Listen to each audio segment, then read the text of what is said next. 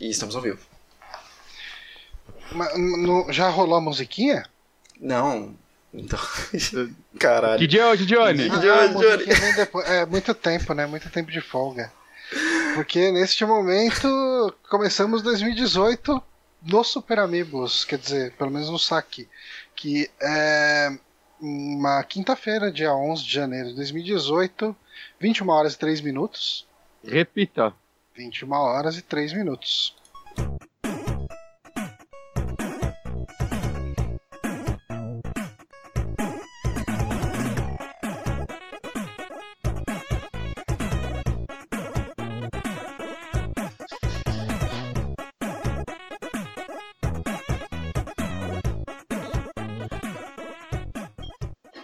Muito bem. Vamos lá. Sim, estamos começando aqui mais um saque no Super Amigos, o primeiro episódio de 2018. Eu sou Johnny Santos, hoje estou aqui com Guilherme Bonatti. Olá, eu, tô aqui com o comentário genial do Hélio Ferrer. Tá muito bonito esse logo aí, não sei se gosto disso. Pois é, né? Esse é o tipo de, de coisa que a gente espera já, né? Que, que vai rolar. E, E menos especial também- que esse comentário. Ah, tá, desculpa. Eu esqueci que você não deixa mais apresentar o Honório. Não, pode apresentar o Honório, que eu achei que você tinha esquecido. E menos especial que esse comentário, estou aqui com o Renato Honório. Olá! Então eu também trago um comentário muito bom que é do Otávio falando: Não somos mais especiais. E uma carinha de triste, porque não tem mais você especial no, Vocês querem que na volte tela, o você na tela de especial? abertura. Posso colocar, hein? Posso refazer aí esse videozinho e botar o você especial. Eu acho que nossos ouvintes eles são especiais, hein? Então eu vou colocar. Eu vou colocar e daí eu vou, vou repensar esse vídeo aí de abertura. Eu, eu, eu acho que você não pode ficar pedindo, exigindo ser especial. Se você fizer isso, você não é especial. Hum, Não, mas daí beleza, todo mundo é especial, menos o Otávio. Exato. É, já, já sabe o Não, perfeito, escrito, né? perfeito. Coloca então todo mundo é especial, É, vídeo- no menos o vídeo Otávio. Todo mundo é menos você, Otávio. Perfeito. Vai funcionar muito bem, cara. Mas enfim, estamos aí ah, de volta de nossas férias do saque, o nosso recessozinho. E a gente, quem tá observando aí essa live, tá vendo aí já ah, uma logo nova que, Uhum. que é aprovada por três entre quatro membros do site. Os que ainda têm seus empregos. Ai, caralho. Ah, não, zoeira, tô, tô enchendo o saco aqui. Não tá, não. Mas a gente, cara, assim, isso aqui tá bem awkward. Ah, porque a gente tinha bolado toda uma estratégia de começar 2018 cheio de novidades e cheio de anúncios e não sei o quê. E a gente tava com todo esse plano encaminhado, engatilhado até terça-feira, que foi quando rolou a live de Gartic, né? Aliás, essa live ontem eu subi do Twitch pro, pro YouTube, né? Uhum. Uhum. E antes dessa live a gente conversou com o Diego e o Diego ele falou: "Cara, se vocês forem fazer isso do jeito que vocês estão falando, não vai adiantar nada. Vocês vão gastar esforço pra caramba e nenhum esforço desse que vocês fizerem vai adiantar para o canal crescer e etc, etc. Resumindo, o Diego motivou a gente a nem tentar se esforçar. É mais ou menos isso. Ah, Não é bem isso. Não é bem isso, mas As coisas é, vão adiar um pouco. É, exato. A gente vai repensar a estratégia para começar as coisas e as coisas novas, Uhum. mas a gente já, já que a gente já tinha começado a fazer toda essa parte da identidade visual, a gente vai ir introduzindo ela Uhum. aos poucos. Aos poucos a gente vai colocar isso em novos thumbnails e Sim. em imagem do canal, ah, talvez mudar alguma coisa no site. A gente vai fazer E- algumas alteraçõezinhas aí ah, na parte visual para ter essa identidade aí. Ah, eu acho que assim, o principal motivo de mudar ah, essa identidade, eh, eu comentei isso, ah, eu não lembro se eu comentei isso ao vivo em algum site, em algum podcast, desculpa. Ah, mas uma coisa que começou a me incomodar demais na logo antiga é como o Super era muito maior do que o Amiibos e, e ninguém chama a gente de Super. e, e e assim, a, a, ideia dessa, do conceito novo dessa logo é ter esse A estilizadinho que a gente pode usar ele para fazer alguns ícones para algumas coisas e fica mais fácil. Aquele lance uhum. de ficar identificável fácil, né? Uhum. O, esse A tá no nosso Twitter já há algum tempo, daí em breve eu vou mudar para uma versão coloridinha, mais bonitinha, porque lá tá só um preto e branco. No grupo dos patrões também já há algum tempo, então os patrões viram isso acontecer bem antes, né, da, ah, gente apresentar isso a todo mundo. Aliás, a gente tinha comentado em off, né, em bastidores, que o nosso grupo, o grupo de patrões do Facebook, a gente vai abrir ele. Hum. Uhum.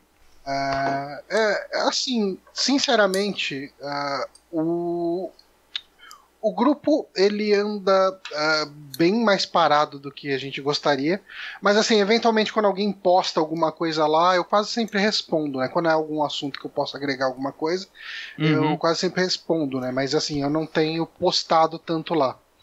O ah. Telegram deu uma matada no Facebook, essa é, é a verdade. Diferente é, do Telegram, onde todo mundo é muito ativo, né? Então, assim, o se Telegram... você não olhar o Telegram por um dia, tem 600 mensagens. Rolou uhum. uma discussão e tudo tem sido muito sadio. A gente nunca teve que fazer nenhuma interferência de sair banindo galera, exceto quando a gente faz sem querer. E,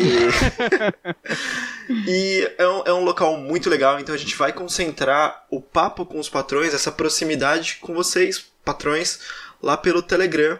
E não é que uh, não vai ter conteúdo no Facebook, a gente pretende divulgar coisas lá, mas obviamente tudo que a gente uh, tem por ideia privilegiar quem financia aqui os Super Amigos, que são os patrões, sai primeiro no Telegram para os patrões verem, para eles consumirem, é, e aí eventualmente é... a gente divulga em outras quando redes. Tem, quando tem vídeo editado, a gente acaba colocando lá também no Facebook, né? Uh, no, uhum. no grupo de patrões. Uh, o que eu tenho feito, e eu acho que a gente pode esticar isso também para o Bonatti e para o Honório, é usar a própria interface do, do Apoia-se e do Patreon. Ele tem como mandar essa notificação por e-mail para os patrões. E o Patreon tem até um negócio que é bem legal, que você pode post, fazer um post lá e deixar ele exclusivo para patrões até data X. Uhum. Então, se alguém entrar no site, do, no Patreon do Super Amigos depois e ainda não for patrão, consegue ver os posts uh, que já estão públicos, né? Que, já, que não são mais de patrões. Eu acho que isso é bacana. Uh, mas assim, o que a gente pode falar a respeito de conteúdo novo que a gente planeja fazer, é, só adiantando um pouquinho, a gente fez ali aqueles top 5, né? Falta uhum. só o do Honório, porque a versão original ficou com áudio bem zoado. Bem então, ruim. É, ele e vai... assim, o Honório ele tá com. tá trabalhando, né? E tá virando sistema, então é uma época que o tempo fica bastante escasso, né? Bastante. Uhum. E... Mas é que realmente é, a gente tentou publicar a primeira versão, mas é, não, não tava rolando. A assim, qualidade não estava ficou, legal. É, o áudio tava. Tipo, deu um problema no mic dele, só foi saber depois e ficou bem zoado. Eu tentei arrumar de mil formas, mas assim, acabou sendo mais conveniente ele regravar. E né, uhum. não para ele, mas vai ser. Não, é pra, pra sair um material é, uma qualidade melhor. Por, porque essa é um dos principais motivos da mudança, né, cara? A gente quer começar a entregar conteúdo melhor. Né? Uhum. E já começar no. Ah, o áudio não tá bom, mas vai assim mesmo? Não é uma é... boa forma de se começar essa parada. Com certeza não é um bom primeiro. Uhum. Uma boa primeira imagem, né? E, e assim, esses. Mas eu falei desses Deixa eu largar essa moeda aqui, porque senão eu vou ficar mexendo, vai ficar irritante durante o, uhum. o podcast eu mexendo uhum. nessa moeda. Uh, mas. Uh, que eu tava falando dos vídeos. Uh, uma coisa a respeito desses vídeos é que o Bonatti tá editando eles. Uhum. E, e, assim, obviamente ele tá aprendendo uma coisa ou outra aí enquanto ele tá editando. quase tudo, cara, honestamente. eu, eu Mas... nunca editei vídeos tão longos, saca? O material bruto era bem mais longo do que o que foi publicado, saca? E tá sendo excelente para mim. Eu realmente aprendi bastante fazendo eles, né? Mas isso explica um pouco que eu demorei um pouco mais do que eu esperava também. Sim, e com isso, né, a gente tem mais um braço aí de edição. E Uhum. em breve o Honório também vai estar trabalhando mais com edição. Né? E a nossa intenção é assim: ah, a gente vai manter o Patreon para deixar o site vivo e, e ter o compromisso pelo Patreon, pelo Apoia-se, né? Com ah, saque, 3DM e lives de terça, né? Sendo que a última live de terça do mês, acho que a gente, eu não lembro se a gente comentou isso Já no saque, comentamos, já comentamos sim. no saque. Ah, a última Pode live de terça novo. deve ser um Amiibo Experience, né? Que a gente fez um sobre o, o Stranger Things, né? A segunda temporada de Stranger Things. Isso. E, Honório, como é que tá lá a edição? Tá, no, tô trilhando já, deve sair até o dia 15. Então a gente vai seguir aquele. é, a ideia é que ele saia sempre no meio do mês seguinte, então a gente vai gravar no, na última terça-feira do mês e sai até o meio do mês seguinte. A gente vai. Uhum. fazer alguma coisa semelhante com o 3DM, onde a gente vai gravar o 3DM no meio do mês. Esse não tem stream, esse a gente faz totalmente offline. Mas a gente vai gravar o, o 3DM no meio do mês e ele sai sempre no começo ou finalzinho ali, o que bater com a, o dia da semana do mês, né? Ou do final do mês ou do comecinho do mês seguinte. Então a ideia é que mais ou menos seja sempre dia 1 e dia 15 mais ou menos, vai estar saindo um podcast novo no feed, ou de Amiibo Experience ou de 3DM. Uhum. E, Exato. mas daí então a, a questão do Patreon, do Apoia-se, a gente vai manter as metas para isso. E o restante do conteúdo vai ser meio que no nosso ritmo, para tentar não desapontar ninguém. Mas a nossa Uhum. ideia é tentar entregar reviews, uh, adventures, né? Uh, E eventualmente alguma atração diferente. A gente É. está tentando ver se a gente consegue voltar com versos ou alguma coisa parecida com ele ou algumas outras coisinhas também. É questão da gente encaixar as agendas e conseguir o tempo para editar. Mas ah, e, e assim, mas a gente não vai ah, atrelar meta nada disso porque vai ser um negócio feito sentindo o nosso tempo. E a, a, a ideia até, tipo, das metas, né? Como o Johnny falou, a gente vai.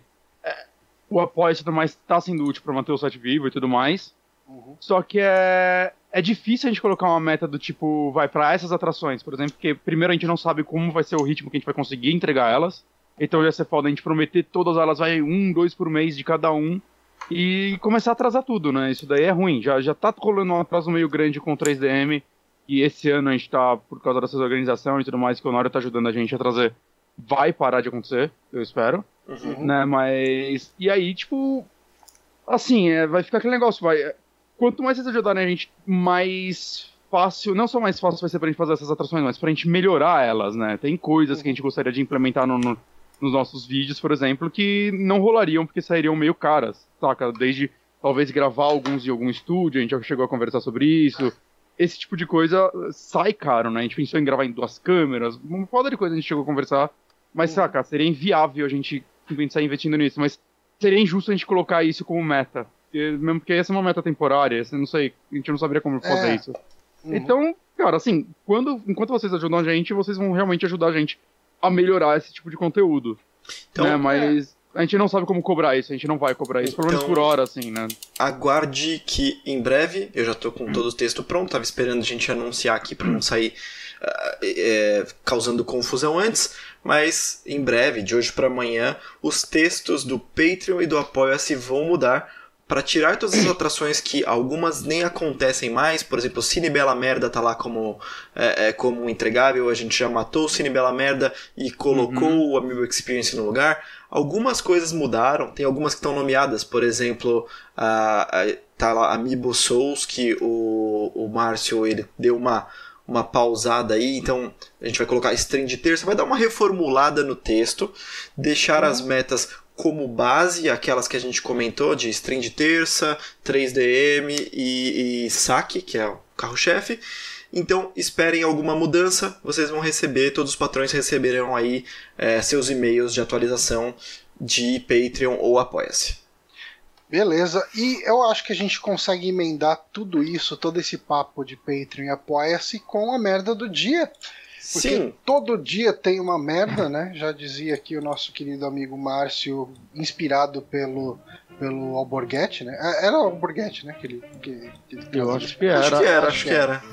É, enfim, é uma referência que eu não tenho. Mas ah, hoje, no dia 11 de janeiro, se comemora o Dia Internacional do Obrigado. A gente sabe aí que é difícil para todo mundo manter aí essa doação. ah, enfim, é, mensal aí, ah, tanto que a gente acaba incentivando mais o pessoal a doar o valor de 3 reais do que algum valor acima disso, né? A gente não tem, é, a gente não tem premiações para quem doa mais do que 3 reais. Tipo, é, é o, o nosso 3 reais é a base por causa do dólar, né? A gente meio que. é, Como o dólar é sempre 3 e alguma coisa, a gente chega, ah, joga pra 3 reais e tal, e daí assim, quem tá ajudando a gente com, em média, um dólar já tá ah, tendo esse. é, que não é tanto um mega benefício, mas é o nosso grupo do Telegram, que é uma coisa É que. mó legal. É uma forma de vocês interagirem com a gente. A gente tá- sempre tem um de nós ali respondendo, Uhum. sempre tem um de nós ali conversando, e, e- e é um ambiente legal, cara. Tipo, é um ambiente que criou vida própria. E assim, cara, tipo, a gente sabe que. E é um ambiente que ajuda a gente com as pautas, inclusive, porque boa Muito. parte de uma parte de uma, da pauta de hoje foi de conversas que vieram de lá, inclusive. Sim, sim, é, ajudam bastante a fazer a pauta. Muito obrigado a quem ajudou na pauta de hoje, porque entraram muitas coisas mesmo. E, e, assim, agradecer em especial, né? A gente sabe que pra muita gente fala, porra, mano, esses caras aí estão com a página do Peita com um monte de coisa prometendo, não estão entregando, e as coisas não saem, não sei o que, vou tirar uma doação, pá, pá, tá, pá, Cara, eu acho que é completamente justo. Sim. É, ou se a pessoa não gosta mais do, do, do conteúdo, enfim, não tem por que ficar pagando.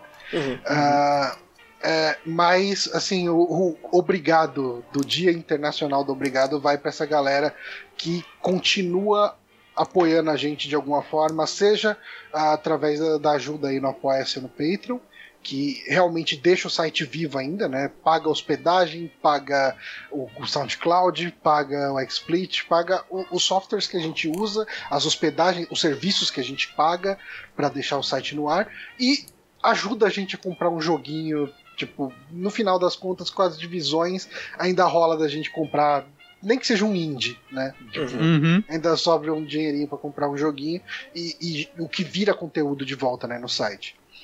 E enfim, eu acho que o, o meu agradecimento é também para essas pessoas que estão apoiando, eh, tirando o escorpião do bolso e ajudando a gente, e também as pessoas que compartilham em redes sociais, que curtem os vídeos, que curtem.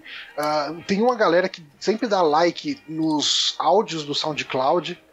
É, é, assim, sempre, eu sempre vejo as notificações e tal. Ah, fulano curtiu cinco faixas suas, né? Tipo, os caras meio que de tempos em tempos passa lá, dá like em várias. Pessoal que de repente quiser fazer uma avaliação nossa, ah, uma avaliação do podcast lá no iTunes, é um negócio que ajuda pra caramba.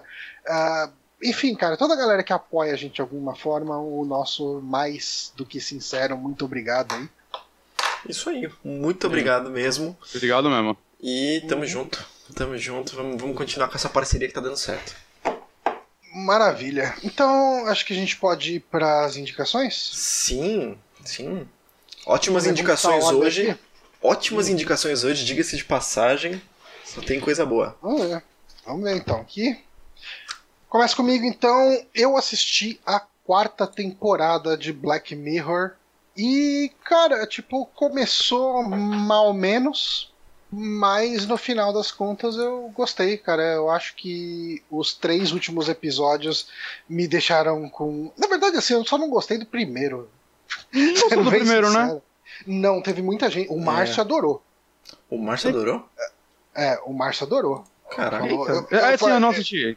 Que eu fiz um eu fiz um tweet eh, ranqueando né os episódios pra mim e eu coloquei o primeiro episódio em último lugar e o Márcio falou caramba ah eu só assisti ele mas achei foda pra caramba e tal É, e eu, eu, eu fiquei curioso sobre a sua opinião do primeiro episódio, porque eu tô ligado que ele é o episódio que faz referência a Star Trek, que é um vício atual seu. Direta, né?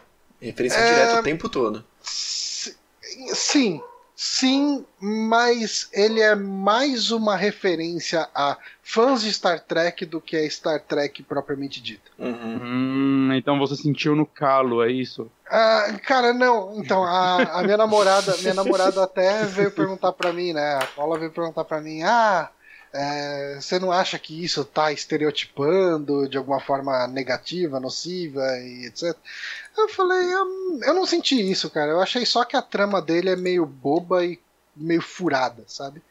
Hum. Ah, eu acho que dá pra falar em linhas gerais, né, de cada episódio. Eu acho que assim, esse primeiro episódio é melhor não falar o que acontece nele, porque ele começa com esse lance todo do Star Trek e se eu falar além disso, eu posso estragar uma surpresa que pode ser legal pra pra alguém que Ah, tá. Ah, mas isso daí acho que vale pra quase tudo de Black Mirror, né? De modo geral. acho- Todos os é. episódios Eu envolvem um acho- twist. Eu acho Eu que dá acho pra que- falar pelo menos da tecnologia que é apresentada. Ah, porque ela não é um, ela não é um então. mistério. Ela é apresentada em tipo um minuto de episódio. Então, mas eu, eu assisti esse episódio cru, Uhum. sem saber É. isso. E eu achei que ele era uma coisa e ele é outra. E, Tá. e- e ele vira outra nesse primeiro minuto. Tá, Ah, mas foi, foi legal ter essa quebra de perspectiva. entendi. Ok, então eu prefiro não Mas- saber agora. Tá É, assim. então, mas assim, é, é- o episódio que eu menos gostei e deixamos aqui porque eu achei. é, as tecnologias de Black Mirror, de maneira geral, elas são bastante críveis. Uhum. E Sim. a tecnologia do USS Callister, que é o primeiro episódio, ele é uma tecnologia que não desce de jeito nenhum, sabe? Tipo, não só pela forma, não só pelo conteúdo, como pela forma. Sério, Johnny? É, Por quê? sim, porque pelo jeito que ele é feito. Hum, eu sei do que você tá falando. Porque Mas... é uma tecnologia, é uma tecnologia que ela é usada em alguns ep- outros episódios, como Exato. você falou. Só que o jeito que ela é usada em outros episódios faz sentido, Sim.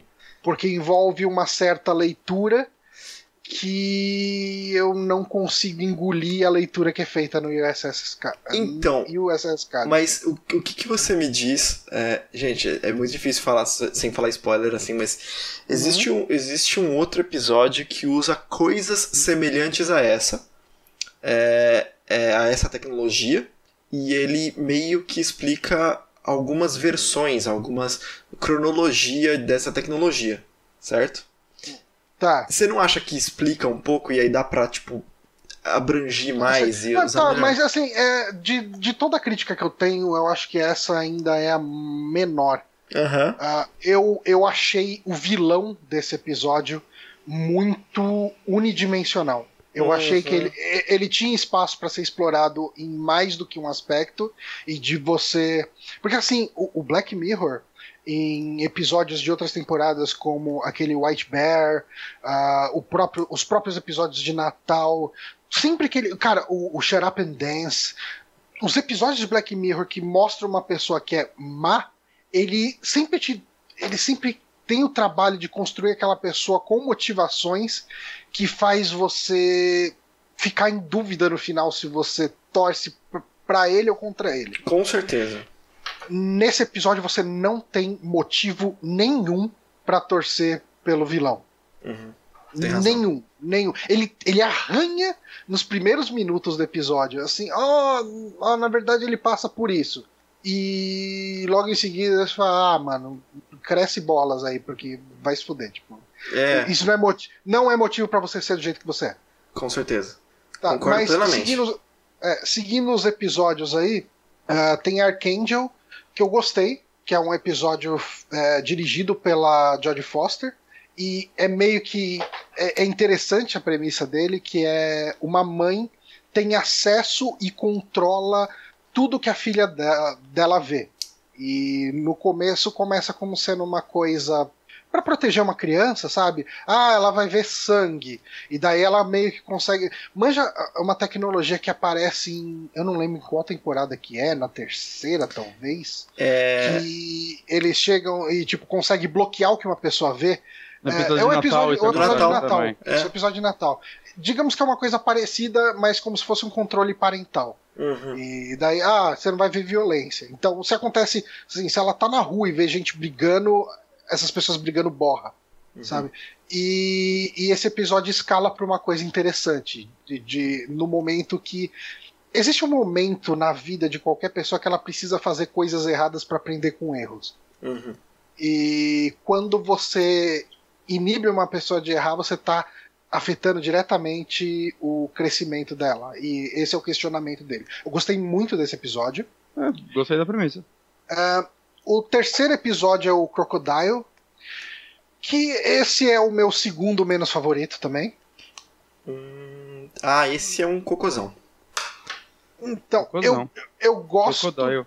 Eu, é, eu oh. gosto da tensão que ele monta. Um, um, um, deixa eu só fazer um, insert aqui. Teve uma parada que, assim, eu tava conversando, acho que era com o William, é, nosso platinador profissional. É, acho que eu falei com ele no Twitter, se eu não me engano, sobre essa temporada de Black Mirror. E para mim, o Black Mirror tem duas coisas muito importantes que acontecem em todo episódio. Pelo menos aconteciam, que não aconteceram nessa temporada. Uhum. Ele tem um plot twist, que é alguma coisa que faz você ficar surpreendido. Seja uhum. de qualquer maneira, assim, sabe? Você acha que tá indo dando merda, de repente dá mais merda ainda, ou dá tudo certo. Mas assim, o ponto é que é um plot twist forte no final. E um final que não é necessariamente feliz. Um final é. que acontece uma coisa impactante e você fala, caralho, o que foi isso? E você tem que meio que digerir uhum. essa parada. Nesses, nessa temporada, eu consigo caracterizar um por um, e eu não vou falar qual é qual, mas assim, que ou é previsível demais, uhum. no começo do episódio você olha e fala, puta, é isso que vai acontecer, por conta da premissa você já sabe como vai terminar, ou ele já ele termina feliz, todo mundo tipo bonitinho e é isso e é, deu tudo certinho. Ele ele tem muito, eu senti exatamente isso que você falou, cara. Ele ele tá muito mais puxado pro final feliz. Uh, e, e, eu acho que isso quebra um pouco o tom de Black Mirror. Era uhum. legal você ficar desgraçado da cabeça depois de um episódio. Sim, sim. E, e você fala, é. caralho, que merda. Mas teve um, um, episódio da terceira temporada lá que teve o final feliz. E acho que o criador falou que a meta dele de Black Mirror nunca foi, tipo, a característica sim. ser o final pessimista, né? Que ele não uhum. se importaria de escrever coisas com finais eu, positivos. Eu adoro e... esse episódio na terceira temporada. Eu odeio é esse final. San Junipero. Cara, eu, eu odeio o final amo, dele. Eu, eu amo esse episódio. Eu amo, eu amo esse episódio. Um dos melhores episódios de Black Mirror, mas eu acho que o final dele não condiz com o episódio, assim. Eu, eu acho bem merda, assim, esse final. Ah, mas, eu, eu, eu, acho bonito. Eu não acho um problema eventualmente um terminar de forma feliz ou um ser não. previsível.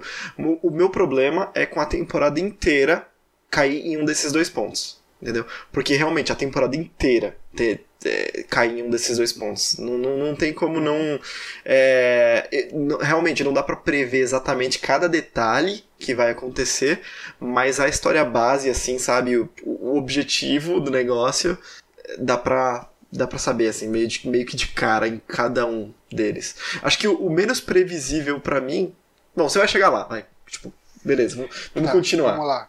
Um, Tá, então Crocodile, ele é o meu segundo menos favorito dessa temporada e é, assim, talvez um dos piores episódios de toda a série, sabe? Tipo, é, eu, assim, eu acho que ele ele tem uma tensão legal, mas ele não diz nada no final das contas. Sim.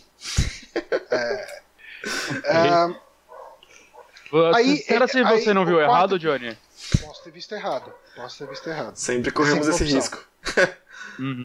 uh, aí, o quarto episódio é o Hang the DJ, que esse é o que o pessoal mais está gostando, de maneira geral. Sim. Que ele é, ele é o San Junipero dessa temporada. Sim, com certeza, cara. Esse foi o que eu mais gostei. Tem, ele tem muito de San Junipero, assim. Muito. Qual é esse episódio? Qual é o nome? Hang the DJ.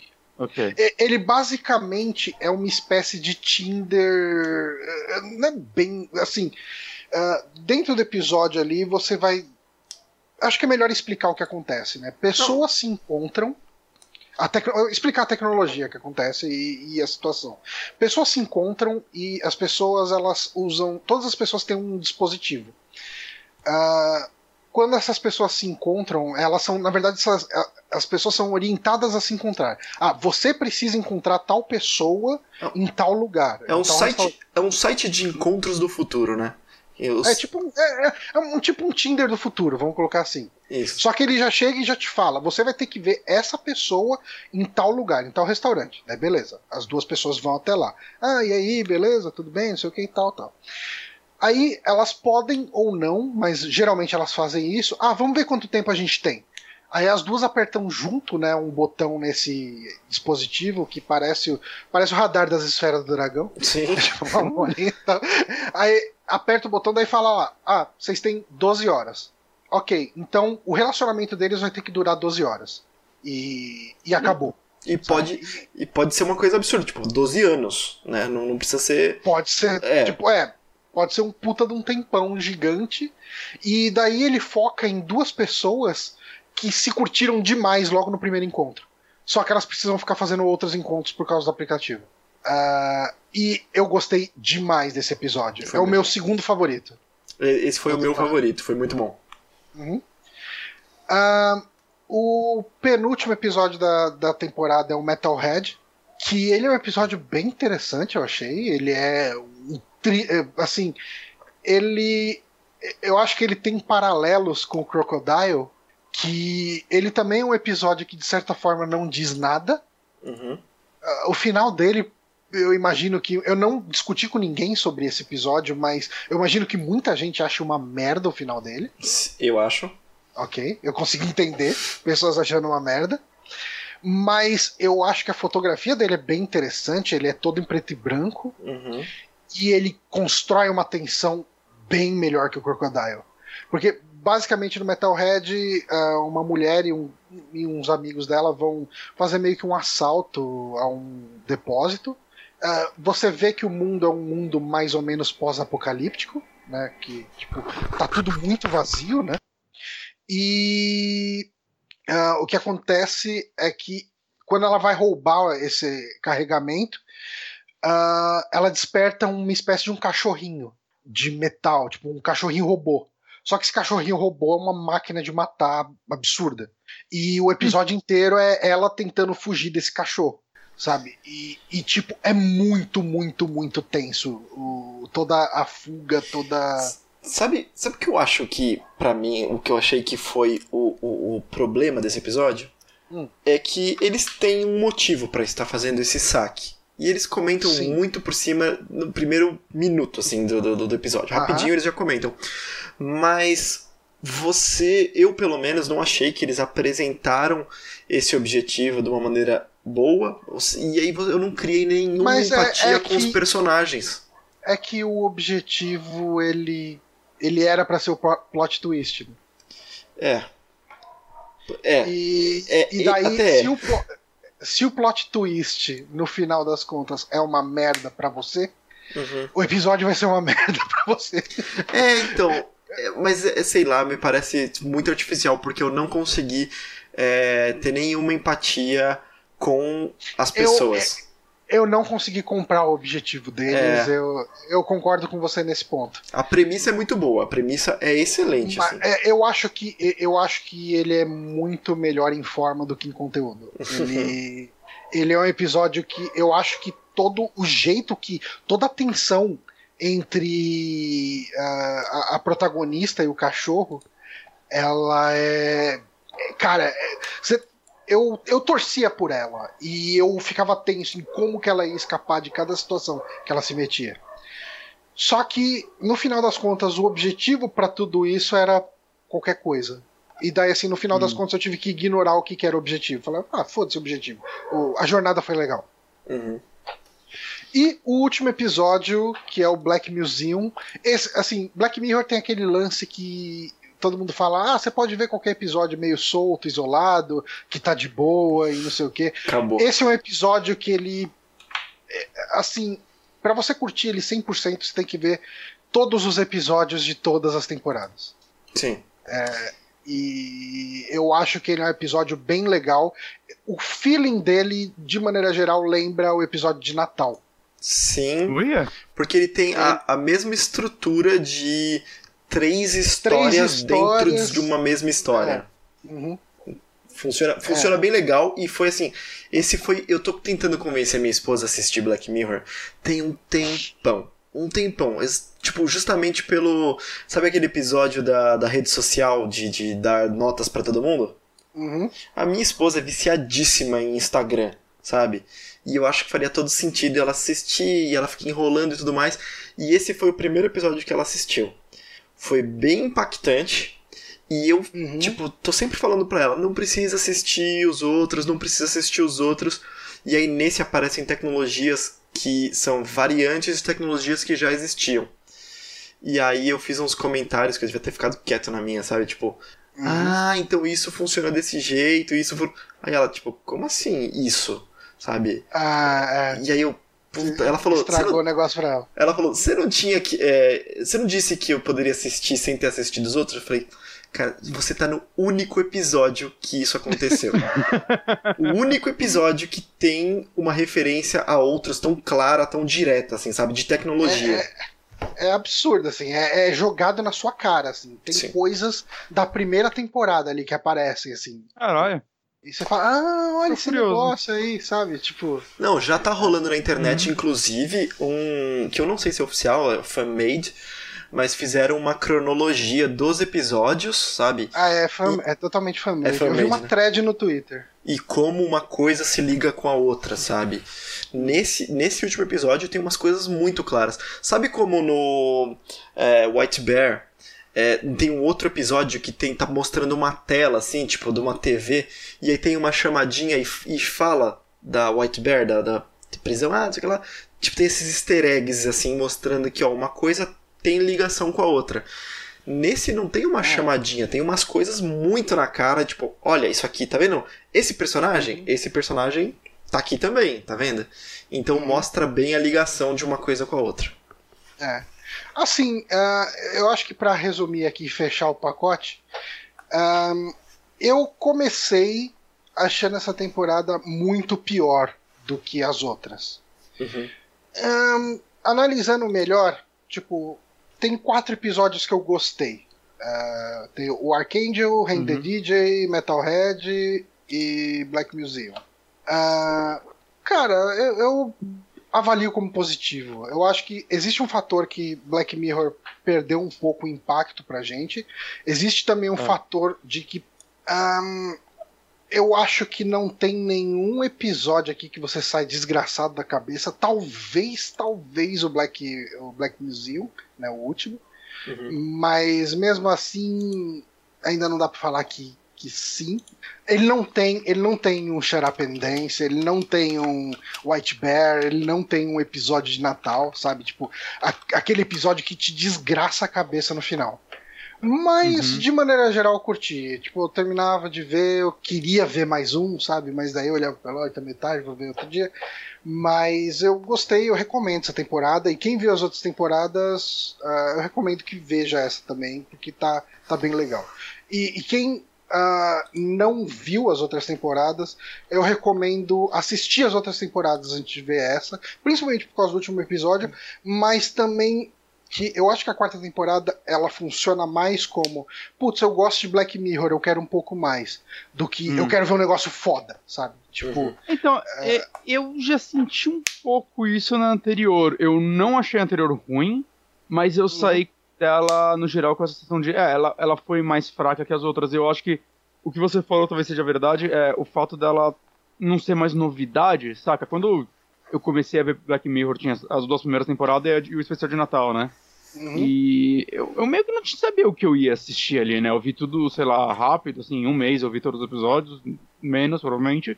E foi uma puta novidade, né? Porque eu não conhecia muita gente que tinha assistido pra conversar e tal, né? Eu fiz muito amigo meu começar a assistir, inclusive minha banda inteira.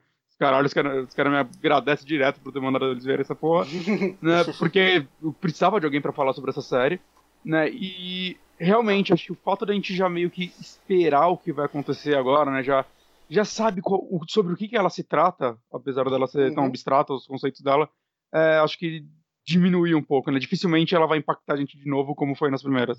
Então, é que na tempo... na terceira temporada a gente ainda tem San Junipero, tem Shut Up and Dance, que são episódios muito foda. Sim, San Junipero é excelente, eu não gosto do final, mas, saca, não estraga para mim o episódio. Uhum. E, e na, na verdade não é que eu acho o final ruim, né? É que eu, eu não faria essa escolha porque eu, eu acho que é um final que não condiz com a mensagem que um personagem estava passando. Uhum. Né, e isso pra mim me incomoda, assim. É, deu eu- uma impressão Eu de tava conforto. ok. Eu, eu tava ok com as duas formas que aquele episódio podia terminar. Ah, Uhum, uhum. Eu gostei do final feliz, né? De San Junipero. Tá. É, é meio. Cara, que merda. Eu dei esse spoiler de É. San Junipero, É. né?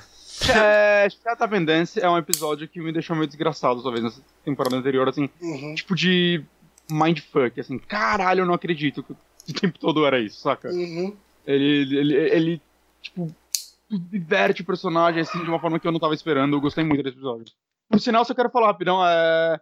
Saiu uma série com o ator dessa, desse personagem aí, aquela End of the Fucking World, é, eu não vou recomendar ela na minha parte, mas assistam ela, eu vi ela numa noite, ela é curtíssima, uma série bem legal. São assim. oito episódios de 20 minutos, né? É, tem episódio de menos de 20 minutos, tem episódio tipo de 18 minutos, saca? O mais longo acho que tem 23.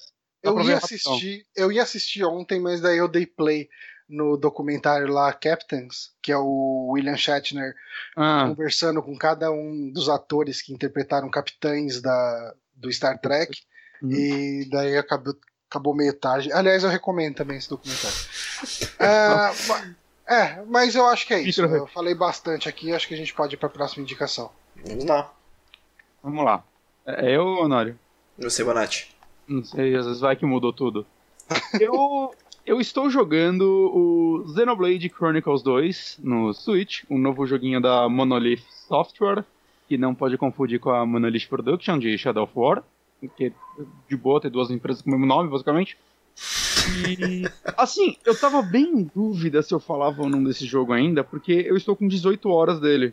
E eu sinto que eu não joguei o bastante pra me aprofundar muito sobre o jogo. Porque eu tô recebendo tutorial até agora. E eu vi gente falando que com 50 horas de jogo você ainda tá recebendo tutorial. Rapaz. É, é que ele sempre tá tipo tentando uma coisinha nova e é, não dá pra você aprender simplesmente apertando o botão, saca? São coisas muito técnicas e tudo mais. Mas enfim, é, é um novo jogo dessa franquia Xenoblade, né? Que na verdade é a franquia Blade a gente pode até chamar, né? Porque Blade não, Xeno, tipo, tem o tipo Xenosaga, Xenogears, né? Que são tudo sucessores espirituais, né? Da, dos mesmos jogos, né? Tem inclusive textos gigantes e teorias linkando todos os jogos feitos até hoje, explicações muito legais, né, mas que né, não dá pra saber se a empresa lança como canônico ou não, porque os primeiros eram da Square, então nem sei se ela tem o direito de fazer uma coisa dessas. Uhum.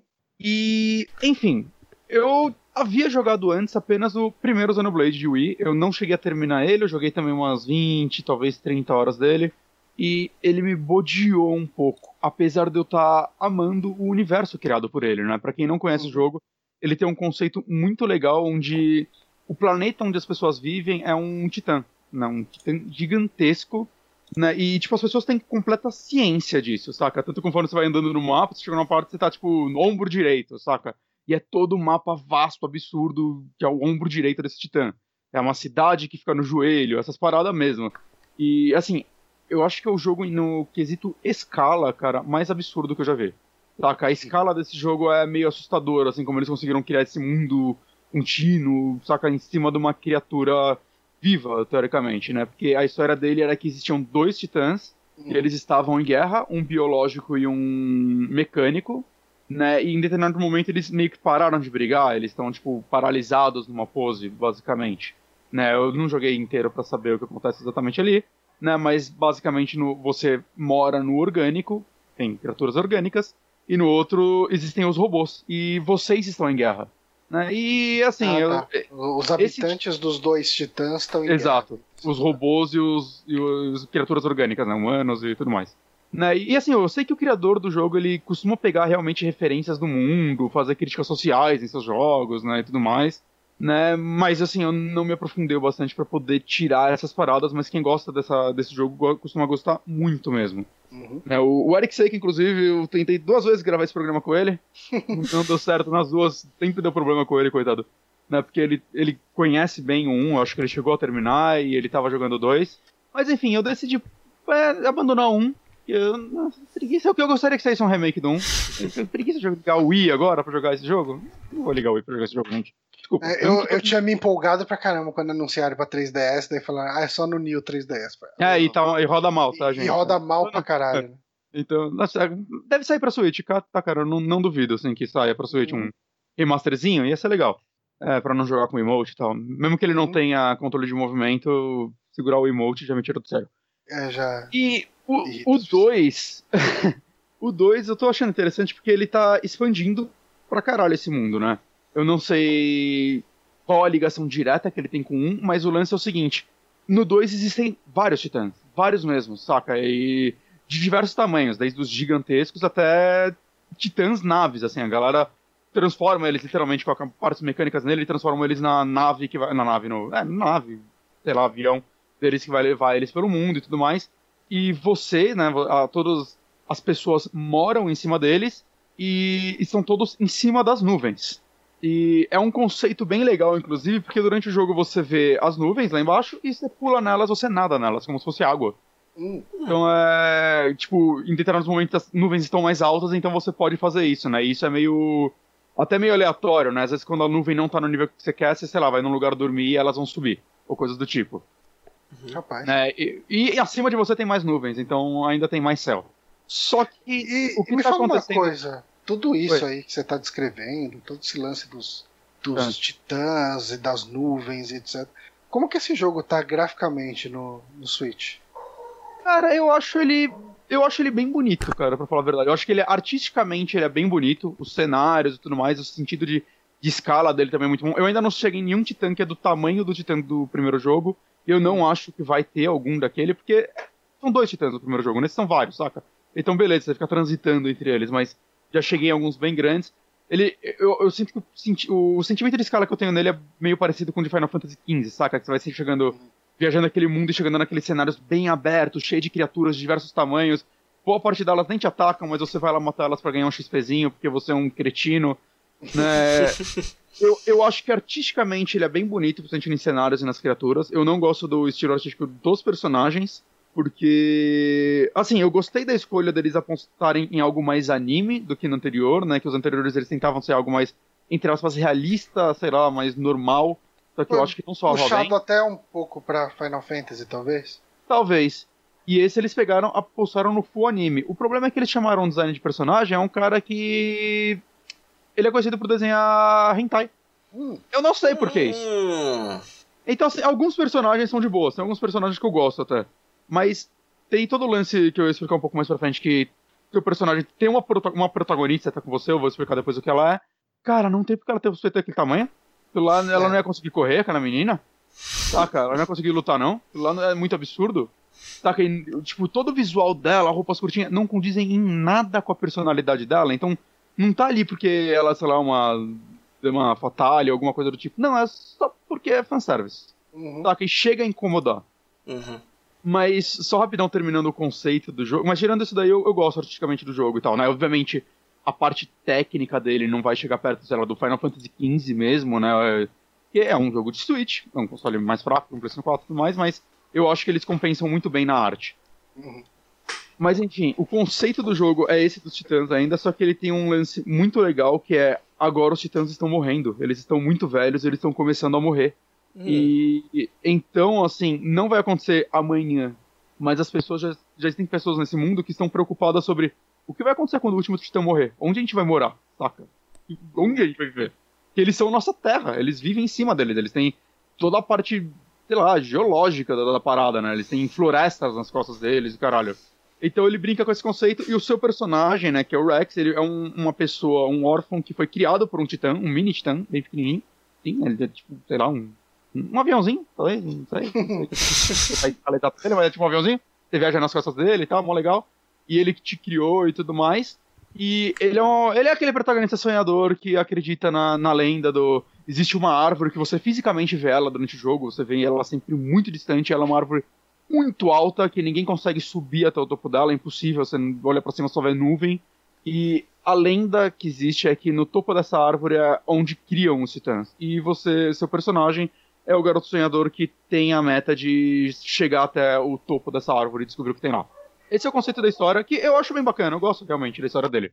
E aí a gente entra mais nos protagonistas, né? O, seu personagem, ele começa meio como um mercenário, e nesse mundo existem os drivers e as blades, é como eles são chamados. Uhum. E basicamente a, as blades são suas armas, literalmente, né, na verdade. Só que eles também são criaturas vivas. Então, essa menina que eu falei do, dos peitões, ela é sua principal blade. Ela é uma menina que ela se une a você, ela precisa de um driver, que é uma pessoa que vai, tipo, canalizar a energia dela e transformar numa arma, e vocês vão lutar juntos e tudo mais, saca? Então, todo o conceito do combate do jogo gira em torno disso. E eu acho interessante, né? Você tem seu grupinho de personagens, todos eles são drivers, e cada um tem uma blade ou mais, né? Você no decorrer do jogo tem sua blade principal, mas você vai gerando outras blades, você pode colecionar blades, tem blades raras, tudo mais, todas elas são armas com status à parte e tudo mais, só que ao mesmo tempo são personagens, né? Então você vai interagindo com eles e tudo mais. É, é um conceito também bem legal que eu acho dele.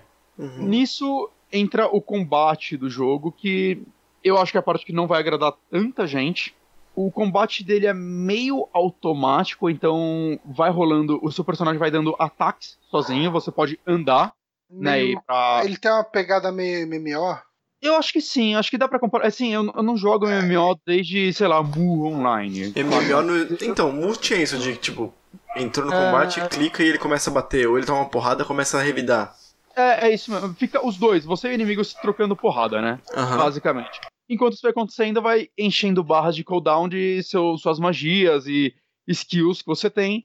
E cabe a você, tipo, saber usar a magia certa na hora certa e programar um pouco as, as a inteligência dos outros personagens. Você pode jogar com os outros personagens, mas eu não vejo motivo para isso. O Maxson, né, nosso ouvinte, que tava com mais de 100 horas de jogo, acho que ele terminou recentemente, ele falou que ele só trocava de vez em quando pra zoar, mas nunca foi necessário.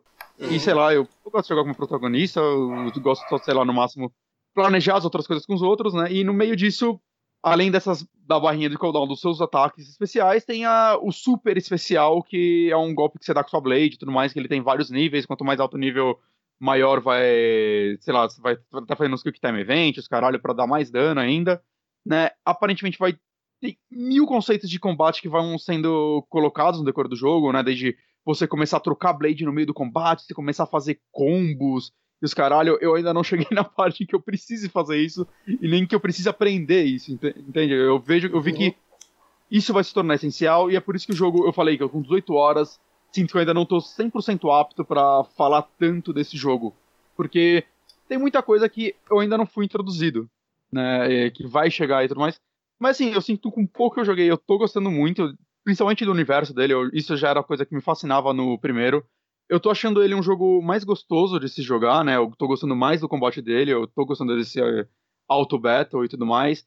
É, explorar o mundo ainda é uma delícia, saca? É, que era a parte que eu mais gostava no 1. É, as histórias, a história tá bem legal, é, a quest principal tem um andamento legal, é, as side quests costumam ser mais simples, mas o que eu sentia que num era muito MMO, era muito vai lá, mata tantos inimigos e volta. Uhum. Esse na prática ainda tem algumas coisas assim, mas eu sinto que eles pelo menos tentam contar uma história enquanto você faz isso, tipo falar o porquê você tá fazendo isso, né, o porquê você tá resgatando essa pessoa. É, parece que ele tem até menos sidequests que no 1, mas eu não, não, sei, não sei dizer ao certo, né, não, não me sinto seguro para afirmar isso. Eu ouvi dizer que tem menos que no 1, então porque eles quiseram trabalhar mais nisso. É, o jogo tem também o Season Pass, que vai te dar conteúdo novo o ano inteiro, já tá saindo coisa nova pro Season Pass. Que loucura e também pra, e, é, e, também por atualizações gratuitas, eles já colocaram. Mas ele é um jogo que. Ele é um jogo que o standard dele já tem muito conteúdo. Né? Exato, e Sim. o standard dele já tá recebendo conteúdo a mais de graça também. Saca? Eles estão dando suporte pro jogo contínuo, mesmo para quem não quer o Season Pass. Eu botei na minha cabeça o seguinte: eu vou jogar ele, se no final dele eu sentir, puta, eu quero mais, eu compro o Season Pass. Saca? Sim, faz todo sentido. É, é, um jogo, vai, uma média se você ruxar 50 horas, se você jogar no ritmo ah, que eu tô jogando, que... eu bato 100 horas dele fácil, saca? Se jogar no ritmo é. que eu tô jogando. Uhum. É, então eu acho tá... que eu vou chegar satisfeito com ele no final. Isso é o que tá me afastando dele. Eu queria muito pegar esse jogo, mas o tamanho dele me afasta de um jeito, cara. Uhum. É, é, ele é dividido em capítulos, saca? Então dá até pra você ah, terminou um capítulo, deixa eu dar uma pausa com esse jogo antes de ir pra outra coisa, Mas tipo. Uma, uma, coisa que eu não entendi, ele tem algum fator tipo, sei lá, um Horizon da vida, um The Witcher que é a caçada, aquele negócio que não te leva pra frente na história, ou são 100 horas de história? Não, não, não, não. Tipo, cara, cada, cada parte do mapa que você chega, vai, você chegou numa cidade, em volta dela tem uma puta área pra se explorar, uma porrada de criaturas, saca? Que você vai querer enfrentar elas não só pelo grind, mas que você consegue recursos deles, que você usa depois pra tanto vender para comprar item, ou você consegue, acho que, construir coisas com ele. Então, tem essa parte meio. Que o Horizon você faz as, as caçadas bastante pelos recursos também, né? Sim, sim. Mas, então mas, tem just- isso. mas você consegue ficar indo e voltando dessas áreas? Porque você falou área meio que, com, meio que com capítulo. É, sei lá, a área Não, do capítulo tem 3 eu consigo voltar se eu já tô lá no capítulo 8 e fazer alguma coisa. Sim, sim, sim, sim. Entendi. Inclusive, eu- isso daí virou uma crítica minha, porque existe um determinado momento da história, logo no comecinho, que você vai cair. O que acontece? Um negócio, você para num lugar, meu Deus, onde eu estou, como eu vou sair daqui? Se você ativar o Fast Travel, você consegue voltar para as áreas anteriores.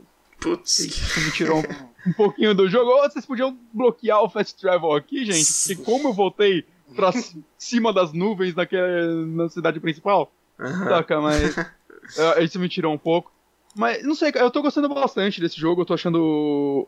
é, é, Ele tá trazendo o que eu mais gostava do Final Fantasy XV, que era esquecer um pouco da vida enquanto eu jogava, simplesmente chegar numa área e...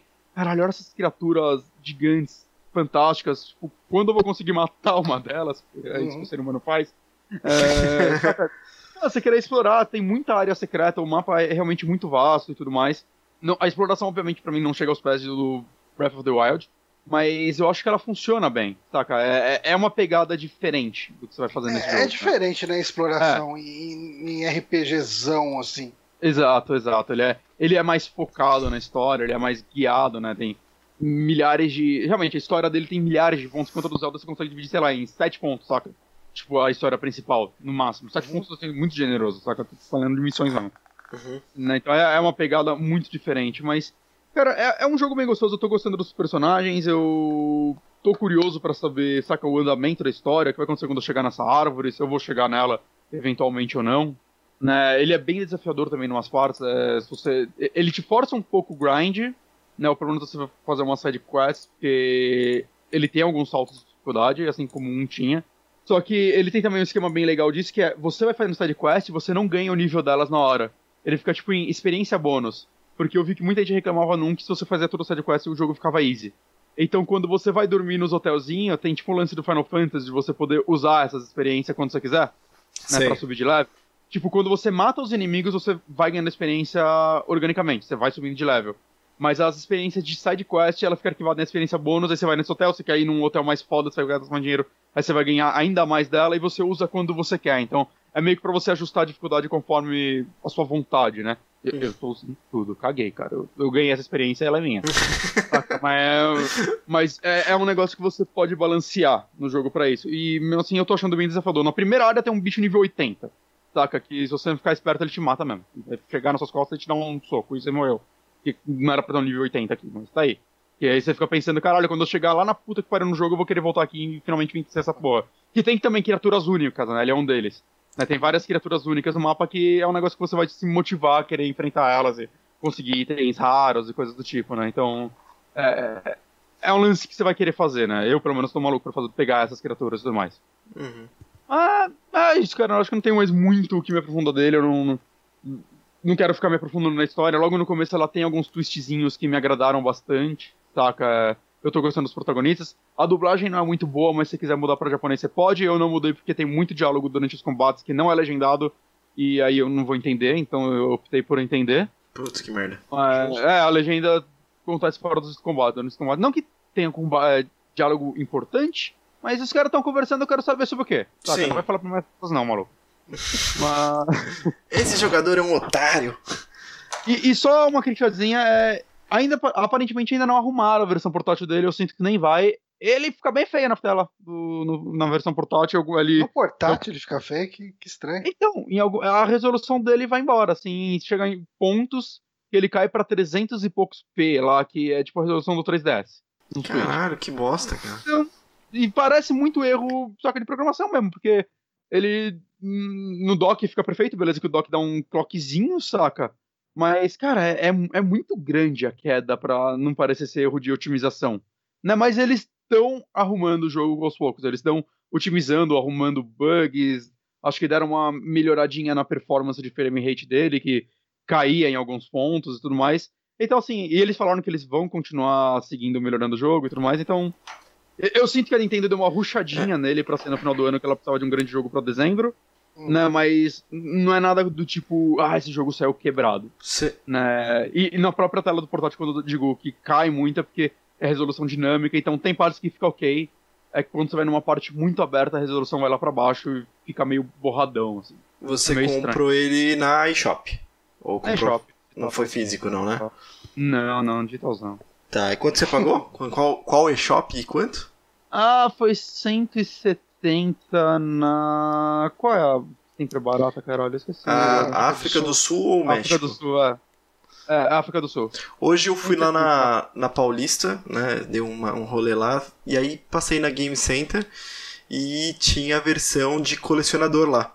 Que vem com um artbook, tipo assim, bem, bem grosso e grande. Ah, uma puta caixa ver. bonita e tal. Bonito. É 600 e não sei quantos pau.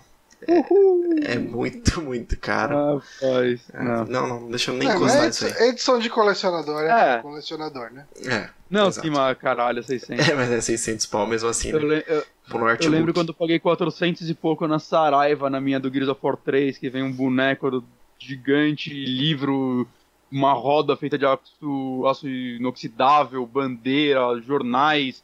Um negócio absurdo. A caixa era maior que a do Xbox, assim. Aí achei um preço justo, saca? Uhum. E agora passa de mil reais algumas que vem um artbook. É. Isso.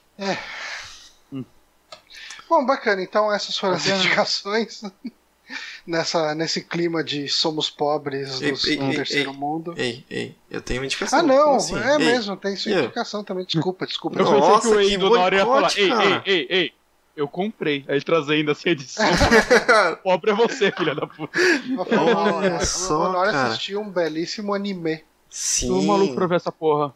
Cara, eu assisti, eu- e eu, vou ter que dar aquela colada pra falar o nome original, mas eu assisti Your Name, né? Seu nome. E o nome original é Kimi no Nawa. É isso. É, é difícil, desculpa, não sei japonês, mas é isso aí. Cara, é um. É um anime, mas é só. É um filme, ele tem 1 hora e 45 o filme, então curtinho, não é nenhuma série gigante nem nada. E é um. Cara, é um filme muito bonito. Bonito por arte, por a história, o enredo é lindo. Cara, é- ele é.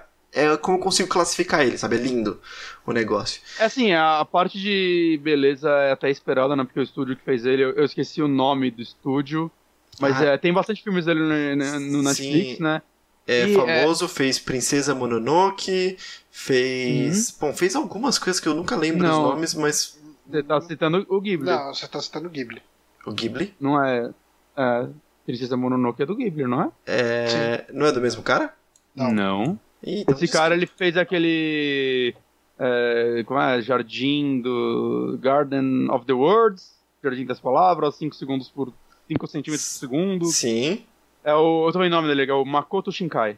Esse maluco aqui. tá. Ele era novinho. Ele não é do Ghibli, não. O Ghibli é os cara velho. É, não, tava todo mundo na mesma lista que esse que você falou tá também, mas bom, eu devo estar vendo uma lista errada, beleza. E qual é o plot desse negócio? O plot é que você acompanha, você começa acompanhando essa garota, pra quem tá vendo o stream é mais fácil, mas eh, essa garota que está na direita, que é a Mitsuha, né? E o que acontece é que tem esse garoto, ela, ela é uma garota de uma cidadezinha do interior, mega tradicional, assim, sabe? Ela vive com a irmã dela e com a avó dela. E ela tem uma vida bem tradicional, bem, bem cheia de eh, responsabilidades culturais e tudo, tudo mais. Mas o sonho dela é não viver nada daquilo, é sair daquela cidade. E aí ela até expressa o sonho dela, fala: Eu gostaria de ser um garoto bonito que mora em Tóquio, Em Tóquio. né? E o que acontece é que em Tóquio tem este garoto chamado Taki. E Ele é bonito? Tá, é. É, como pode ser num anime, né? E. Ainda nesse anime deve ser, porque é tudo lindo nesse anime. É, tudo lindo, Ah. tudo lindo. Ele é bonito. E aí o que acontece é que eles começam é, eles não notam exatamente, eles acham que eles estão num sonho tal, mas eles começam a trocar os dias. Então um começa a acordar no corpo do outro, mas acordar no corpo do outro literalmente mesmo. Acorda, não se reconhece, não reconhece o corpo. Ah, eu tô num sonho. Eu estou sonhando que eu sou uma garota do interior. Ah, eu estou sonhando que eu sou o garoto de Tóquio que eu sempre quis ser. Bom, vou curtir esse sonho, então... vou viver essa vida. Então você tá falando que quando o filme tem esse plot com Tony Ramos, ele é brega, mas quando é com o japonês é legal? Com certeza. Ah, é muito bom, cara, né, cara? É, assim, se esse, se esse filme fosse avaliado pelo choque de cultura, eles iam fazer. Eles iam fazer comparação com se eu fosse você. Direta, Com certeza. comparação muito direta. Mas a diferença é que aqui é bom.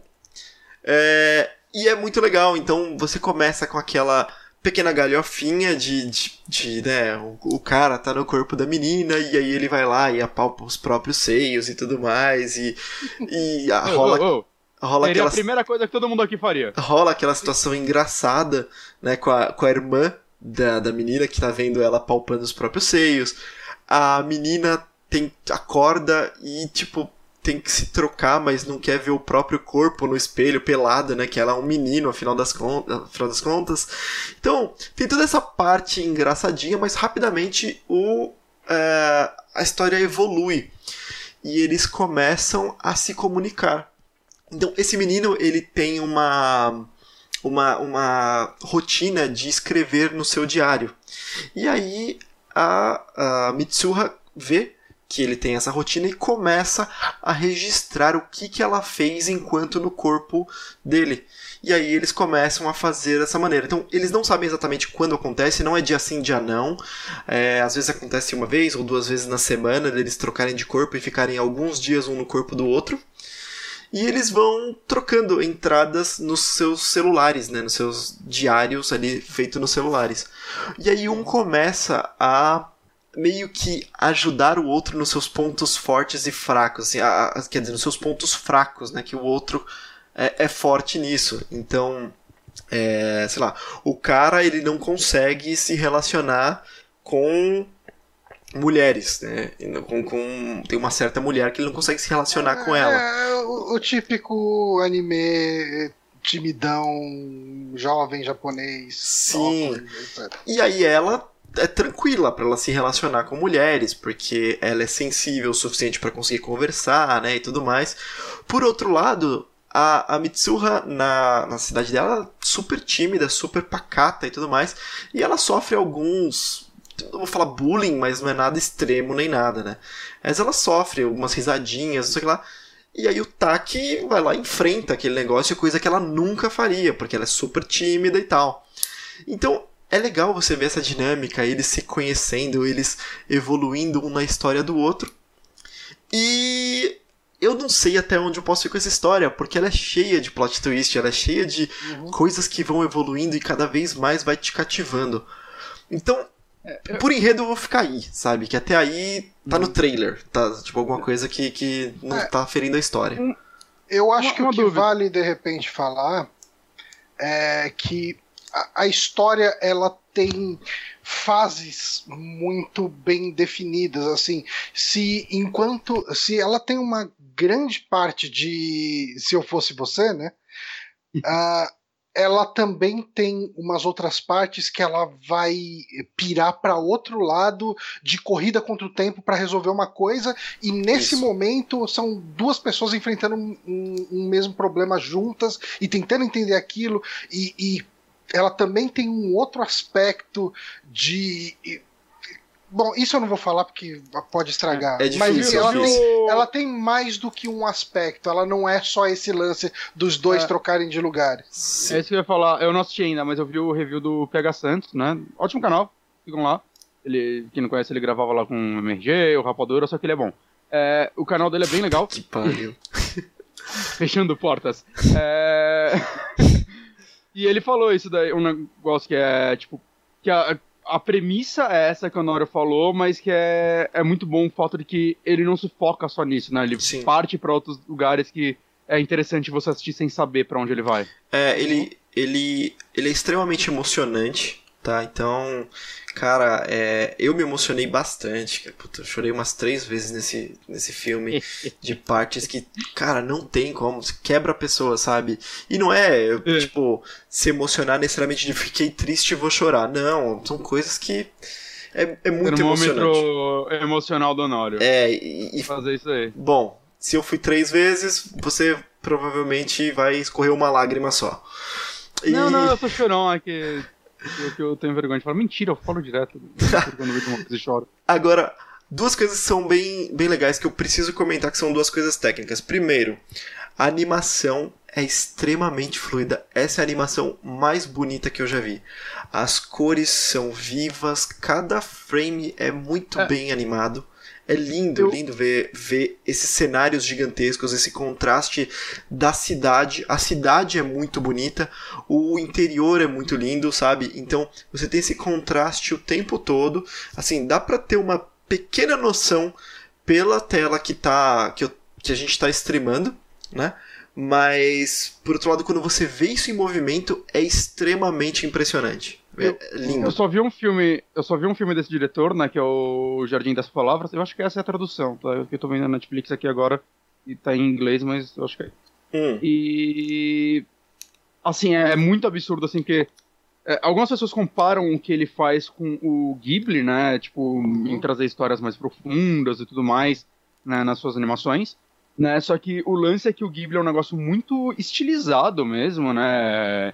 Tem criaturas, normalmente na, nas histórias deles, tudo mais, é um lance. Algumas pessoas comparam eles com Disney, né? Mesmo que as histórias não tenham uma relação com a Disney, comparam um pouco com o visual, né? E tudo mais. Eu acho que é Já muito o... pelo capricho, né? Também, também, com, com toda certeza.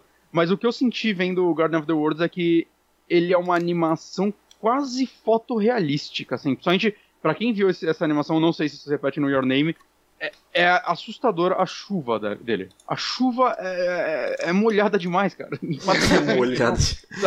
Não, é, é, muito bonita, saca? O lance dos reflexos das pessoas na, na água. Ele trabalha muito com isso nesse, nessa animação, né?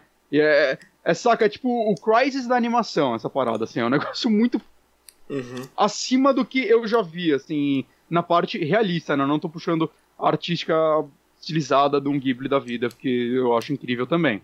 Né? Eu não tô nem falando que um é melhor que o outro, acho que são dois estilos muito diferentes, só que os dois estão no auge do que eles fazem, assim, é o que eu sinto. É, não, aqui é, é, é lindo, tem esses detalhes, tem, tem uma hora que tem chuva também para fazer esse paralelo, que é impressionante, assim, é bem impressionante. Hum. E tem, eu, eu acabei falando que eram dois aspectos, mas tem três aspectos, porque um é só nosso. O, o segundo aspecto que eu tinha que falar é a música, especialmente a música tema. Tem outras músicas ao longo do filme, mas tem uma hora que faz meio que um videoclipe do que está acontecendo para acelerar, para não ficar uma parte meio bobilda e tudo mais, para acelerar uma uhum. certa estrutura que ficaria é, bem tediosa você assistir aquilo. Então. E já é um filme longo, né? Ele tem uma, mais de uma hora e quarenta. Isso. É a animação mais longa deles, né? Então, a maioria é curtinha. E, tem uma música tema que entra que, cara, a música é demais e tem outras músicas que são muito boas. Então, as músicas são excelentes, sabe? O clipe, o trailer, se eu não me engano, usa a mesma música. E por último, é, eu tenho me. Eu, eu não curto ver coisas dubladas. É, mas é, eu me forcei a ver esse dublado, porque tem umas coisas que.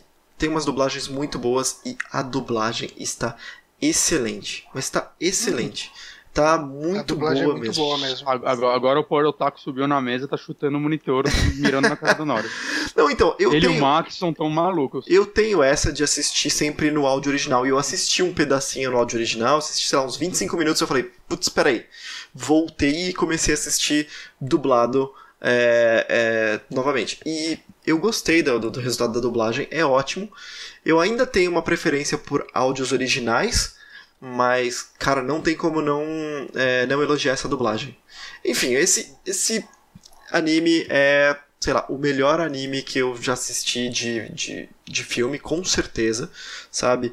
É, não tem nada a ver com a maioria dos animes que eu consumo, que são mais voltados à ação ou coisas do tipo. Pretende ver os outros desse diretor? Tem, Tá, tem boa parte certeza. no Netflix. Não, com certeza, porque eu fui atrás de reviews desse, desse aqui e todo mundo é, comenta de outras coisas, com- comenta de muitas Uhum. coisas, inclusive os que você comentou, e falando que é tão bom quanto e tudo mais. Então, Jardim das Palavras é muito bom. preciso E ver. é curtinho. Tem tipo 40 minutos de Jardim das Palavras, só que você vê rapidão.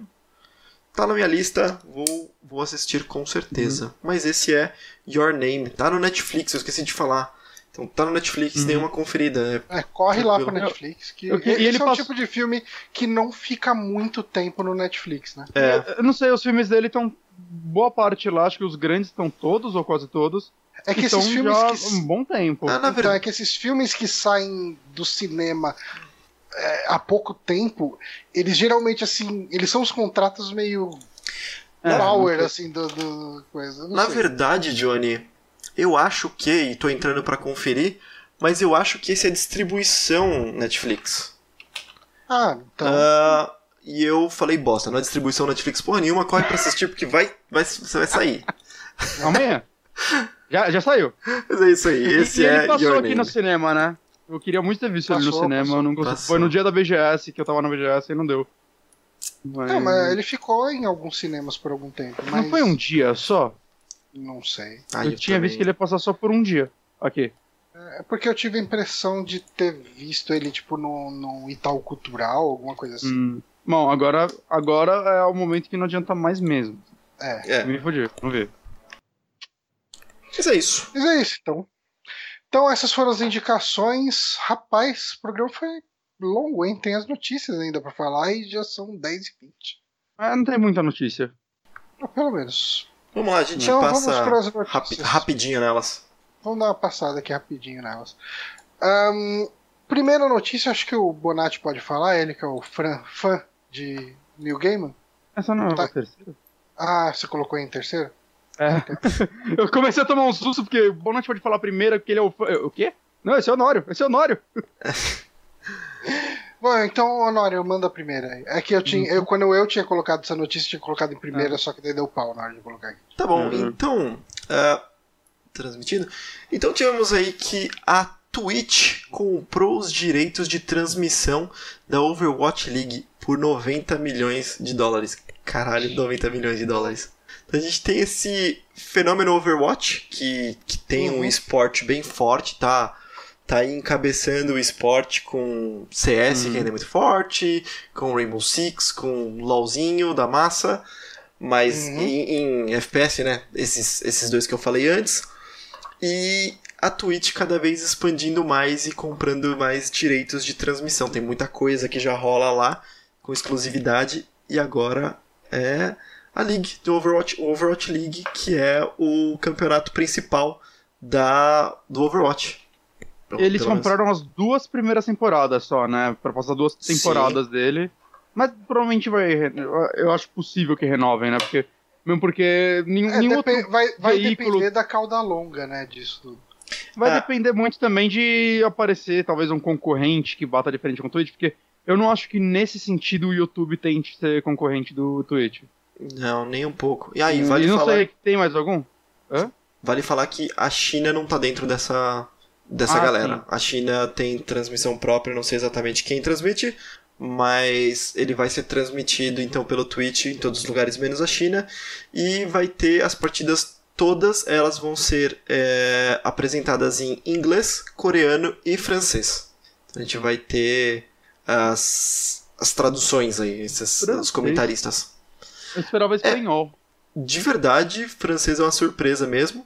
É, coreano é normal, eles consomem Normal. esporte absurdamente. É, Desde muito antes de virar moda no, no resto dos lugares, né? Sim. StarCraft na Coreia já. Né, acho que já tem muito, mais de década que é, é realmente competição séria lá. É esporte lá. Né, há Uhum. muito tempo, desde desse cenário ele, é, ser o que ele é hoje. Uhum. É, e. Bom, eu, eu acho que, que de verdade a, a notícia é essa.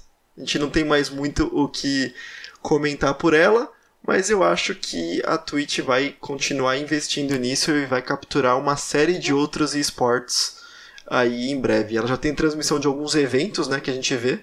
E, e em breve ela começa a capturar os, sei lá, Rainbow Six da vida. É, já tem muita coisa do LoL que já acontece lá, mas eu sei que não tem exclusividade, porque eu vejo via YouTube a maioria das coisas. É, e CS também tem muita coisa lá, mas eu também sei que não tem exclusividade, porque eu assisto também no YouTube. É. É, eu, eu não sei o quanto que impacta esse lance da, da exclusividade. O que acontece se alguém chegar e fizer uma retransmissão? Tipo, que nem a gente chega e, e vê, por exemplo, jogabilidade fazendo retransmissão do. E3, sei lá. Da E3. Eles podem tomar um, um inicialmente um season desist, né? Mas eu acho que eles Pode ser podem derrubado, né? até tomar um strike da vida com, por conteúdo com É, copyright. Porque é exatamente isso, né? Copyright, são os direitos do. É, É, só que aqui no caso não é, não é nem acho que só um simples copyright do tipo você colocar uma cena de um filme, né? Porque tá que- quebrando um contrato de exclusividade para um veículo, então Uhum. talvez seja strike na hora, banir o canal, talvez seja bem severa. coisa mais difícil, É. mais- complicada. Eu imagino por conta disso, né? Saquei. Bom, beleza. Ah, vamos então para a próxima notícia aqui. Deixa eu dar uma olhadinha aqui na nossa pautinha. Essa eu vou pedir também pro Honório, que o Honório é o nosso cara da realidade virtual. Ele é o único cara que teve. É, É, isso aí. Esse. esse puta, Você deu- teve o Vive, né? Eu tive um Vive por um tempo. eh, vendi ele, então tive uma experiência aí de oito meses tendo um Vive. Me diverti bastante e como eu tive a oportunidade de trazer ele, foi uma viagemzinha que eu fiz, eu eu acabei não perdendo dinheiro nessa brincadeira, porque ele é um valor meio absurdo aqui no Brasil. Então deu até pra quanto fazer. tá valendo aqui no Brasil? Ah, eu tô meio Hoje, desatualizado, 4 mil? cara. Eu tô meio desatu- desatualizado, mas eu vendi por 3 e alguma coisa, assim, tipo, um valor bem alto. E eu não paguei isso nem a pau. É, Mas, Uhum. ah, mas o que aconteceu foi que a HTC. Rapidão, só- só deixa eu completar. O mais barato que eu achei, assim, procurando rápido, 4.990. Tem gente pedindo até 9 mil. Cara, eu tava. A Americanas era, era um. é, era aquele. Ah, marketplace. 3.400. Achei mais barato. Dá Era pegar, aquele, gente. era aquele mar- marketplace. Quando eu vendi, a Americanas estava vendendo por 8 mil reais. É óbvio. Quer dizer, não deve ter vendido nada, mas vendia por 8 mil reais. É. Bom. Usado, 4 3.400, eu achei. Mas vamos lá. Então a HTC ela mostrou na CES que tá rolando, né? Ela mostrou o Vive Pro, que é a evolução direta do Vive. E o que que tem no Vive Pro, né? As características principais dele é a primeiro a resolução que melhorou bastante, né? Então, o Johnny usou o, o Vive, ele veio na minha casa, deu uma testada. Ah, ele e é, é... é legal. seu headset. Quebrou meu headset, inclusive esse aqui, ó. É, Tem... mas assim, eu acho que é importante fazer um disclaimer a respeito desse evento.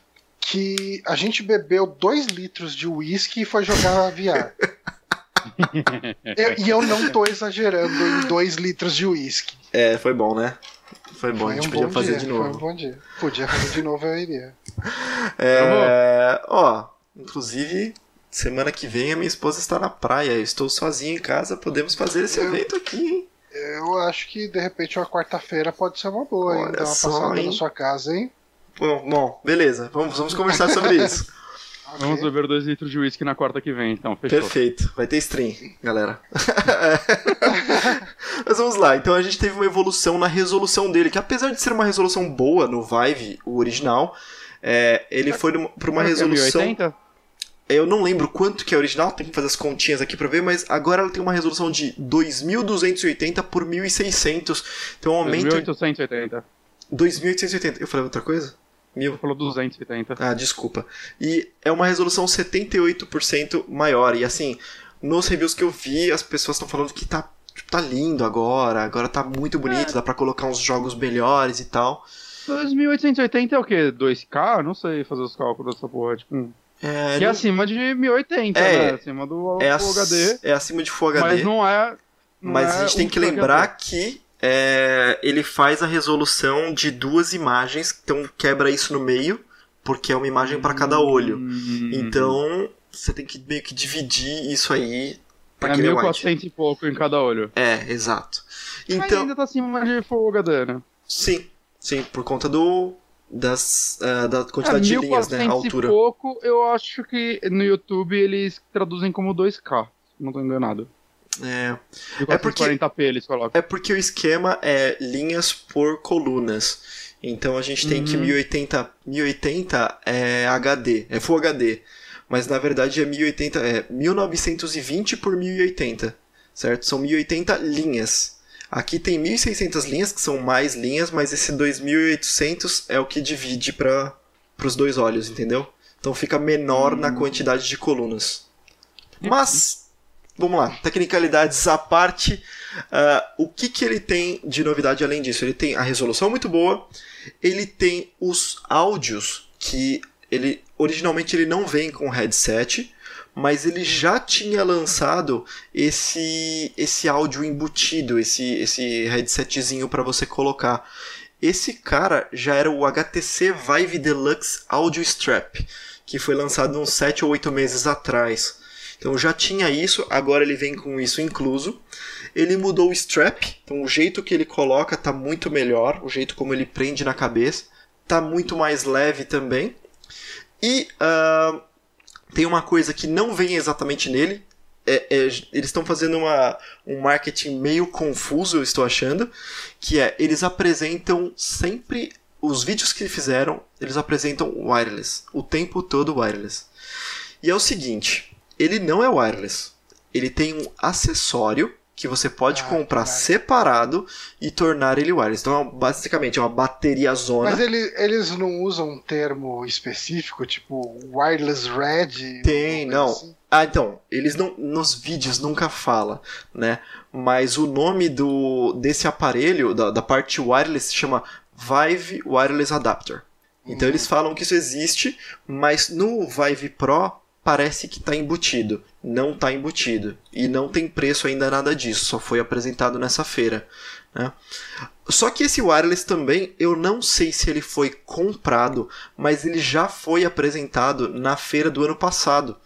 Na feira do ano passado, é, uma porrada de empresa apresentou uma série de itens, né? Que não eram do uh, é, HTC, mas eram compatíveis com Vive e licenciados e o Caramba 4. E lá ele era de uma empresa chamada TPcast, que era TPcast Wireless VR for HTC e Vive. Então, um ano atrás, essa tecnologia já existia, você já poderia colocar no seu HTC Vive. Só que eu acho que ou eles compraram ou eles copiaram, e eles estão lançando agora pelo próprio, pela própria marca HTC. Né? Ah, Como entendi. último aspecto desse, ele tem duas câmeras na frente ao invés de um único, uma única câmera. E essas duas câmeras ainda não foi revelada exatamente a função, assim, talvez eu que esteja meio por fora, talvez tenham revelado sim, mas o que eu imagino que é, quando você tem duas câmeras, você consegue fazer um reconhecimento de uh, de distância, pode-se dizer assim, das coisas, né? O tracking de imagem hum, das coisas com facilidade. Eu tô apostando que isso é realidade aumentada, que eventualmente vai ter coisa que vai é, não só traquear o próprio óculos e os controles, como são as caixas, né? Os Vive Boxes, que você coloca no, no, no teto do seu, do seu escritório, da sua casa, do seu cômodo mas sim o próprio óculos reconhecer o que você está olhando para interagir. Imagina que foda, você bota o óculos, aí ele, filma né, as coisas na sua frente e ele transmite o que você está filmando em 3D para você. Tem bastante diferença pro mundo real. tipo, tipo usar os olhos, né? Seria maravilhoso. e outra, outra coisa que, que eu acho que vai muito de encontro com isso é que no, na feira do ano passado também, eu não sei se vocês lembram, mas nos, uh, eles estão chamando de Wand agora, mas o controle do HTC Vive, ele tem meio que um círculozinho, né? Uma coroinha de ponta cabeça, né? A Vive desenvolveu no, em 2017, no começo do ano mesmo, essas coroinhas só elas. Ela chamava de tracker, alguma coisa assim. Então você podia pegar alguma coisa, uma arma de airsoft, por exemplo, ou uma pistola, ou uma espada, ou um taco de beisebol, e simplesmente colocar o tracker nesse objeto, e aí você poderia interagir com ele em jogos que davam algum suporte desse jeito. Então é uma coisa de tipo, você poder transportar outros objetos, você poder colocar, sei lá, num copo e aí ele ser traqueado pelo jogo para você pegar o copo fisicamente e dar uma sensação muito mais imersiva, sabe? Que foda. Eu acho que essas duas câmeras estão para fazer isso sem precisar sair colocando tracker em cada coisa, porque esses trackers é basicamente outro controle, então é uma tecnologia muito cara para você falar vou colocar um desse num taco de beisebol e numa arma de airsoft e num isso e num aquilo, num aquilo outro. Eu consigo imaginar mais coisas ficando cara com esse cenário do taco de beisebol. é, pode acontecer, pode acontecer. Eu, eu derrubei algumas coisas e quebrei um pouco o meu escritório. Mas esse é o Vive Pro ele deve sair mais caro que o Vive atual. O Vive atual deve dar uma baixadinha. Na verdade, eu acho que ele deve sair pelo preço do atual, que era 800 dólares e abaixou para 600, se eu não me engano. Hum. E só que esse wireless adapter deve sair por mais uns 200 dólares da vida, assim, sabe? E aí eu acho que o Vive normal, para quem mais toque, deve sair mais barato. Mas é esse. Esse é o Vive Pro. Eu já fiquei muito animado. Obviamente não vou comprar de novo, porque eu não vou viajar tão cedo. Compra. Mas, eu gostaria se você for pra fora, você vai comprar de novo? Absoluta certeza. Porque, cara, se eu fosse para fora, eu compraria com certeza. Porque esse é o tipo de coisa que você. Que dificilmente as pessoas importam é, para vender aqui. Uhum. Então. É, você consegue tranquilamente curtir por seis meses, um ano e revender por um preço maior do que o que você pagou. É o tipo de coisa que se você tiver a hum. oportunidade de trazer, traz, curte toda traz, a tecnologia, experimenta, tá. experimenta, você vai vender e assim, eu vendi e o dinheiro que eu tirei na diferença paga todos os jogos e me deu um trocado. Então, de verdade, eu peguei um dinheiro, peguei 800 dólares e prendi por oito meses. Foi isso que eu fiz, sabe? Eu não gastei para ter o Vive. Então foi bem tranquilo. Dicas de empreendedorismo com Renato Honório. Aí, tá vendo? Renato Honório, é, o grande, grande investidor no mercado da Muamba. Isso aí. É. Agora sim, agora é a notícia do, do Bonatti aí. Olha só, vou pular essa porra. Mentira. É... é, essa é curtinha, mas New Gaiman declara que gostaria de fazer um episódio de Black Mirror, né? Fazendo um linkzinho com o que o Johnny comentou, indicou aqui. Uhum. É, um jovem rapaz, o Nickname Nick, ou Nick St. Armand, ele tweetou, uh, eu não sei quem é esse cara, pra falar a verdade, mas ele tweetou que ele, tipo, acha que o Charlie Brooker, que pra quem não sabe é o criador de Black Mirror, ele escreve todos os episódios, né? escreve ou co-escreve, né? Tem episódios que tem mais de um roteirista.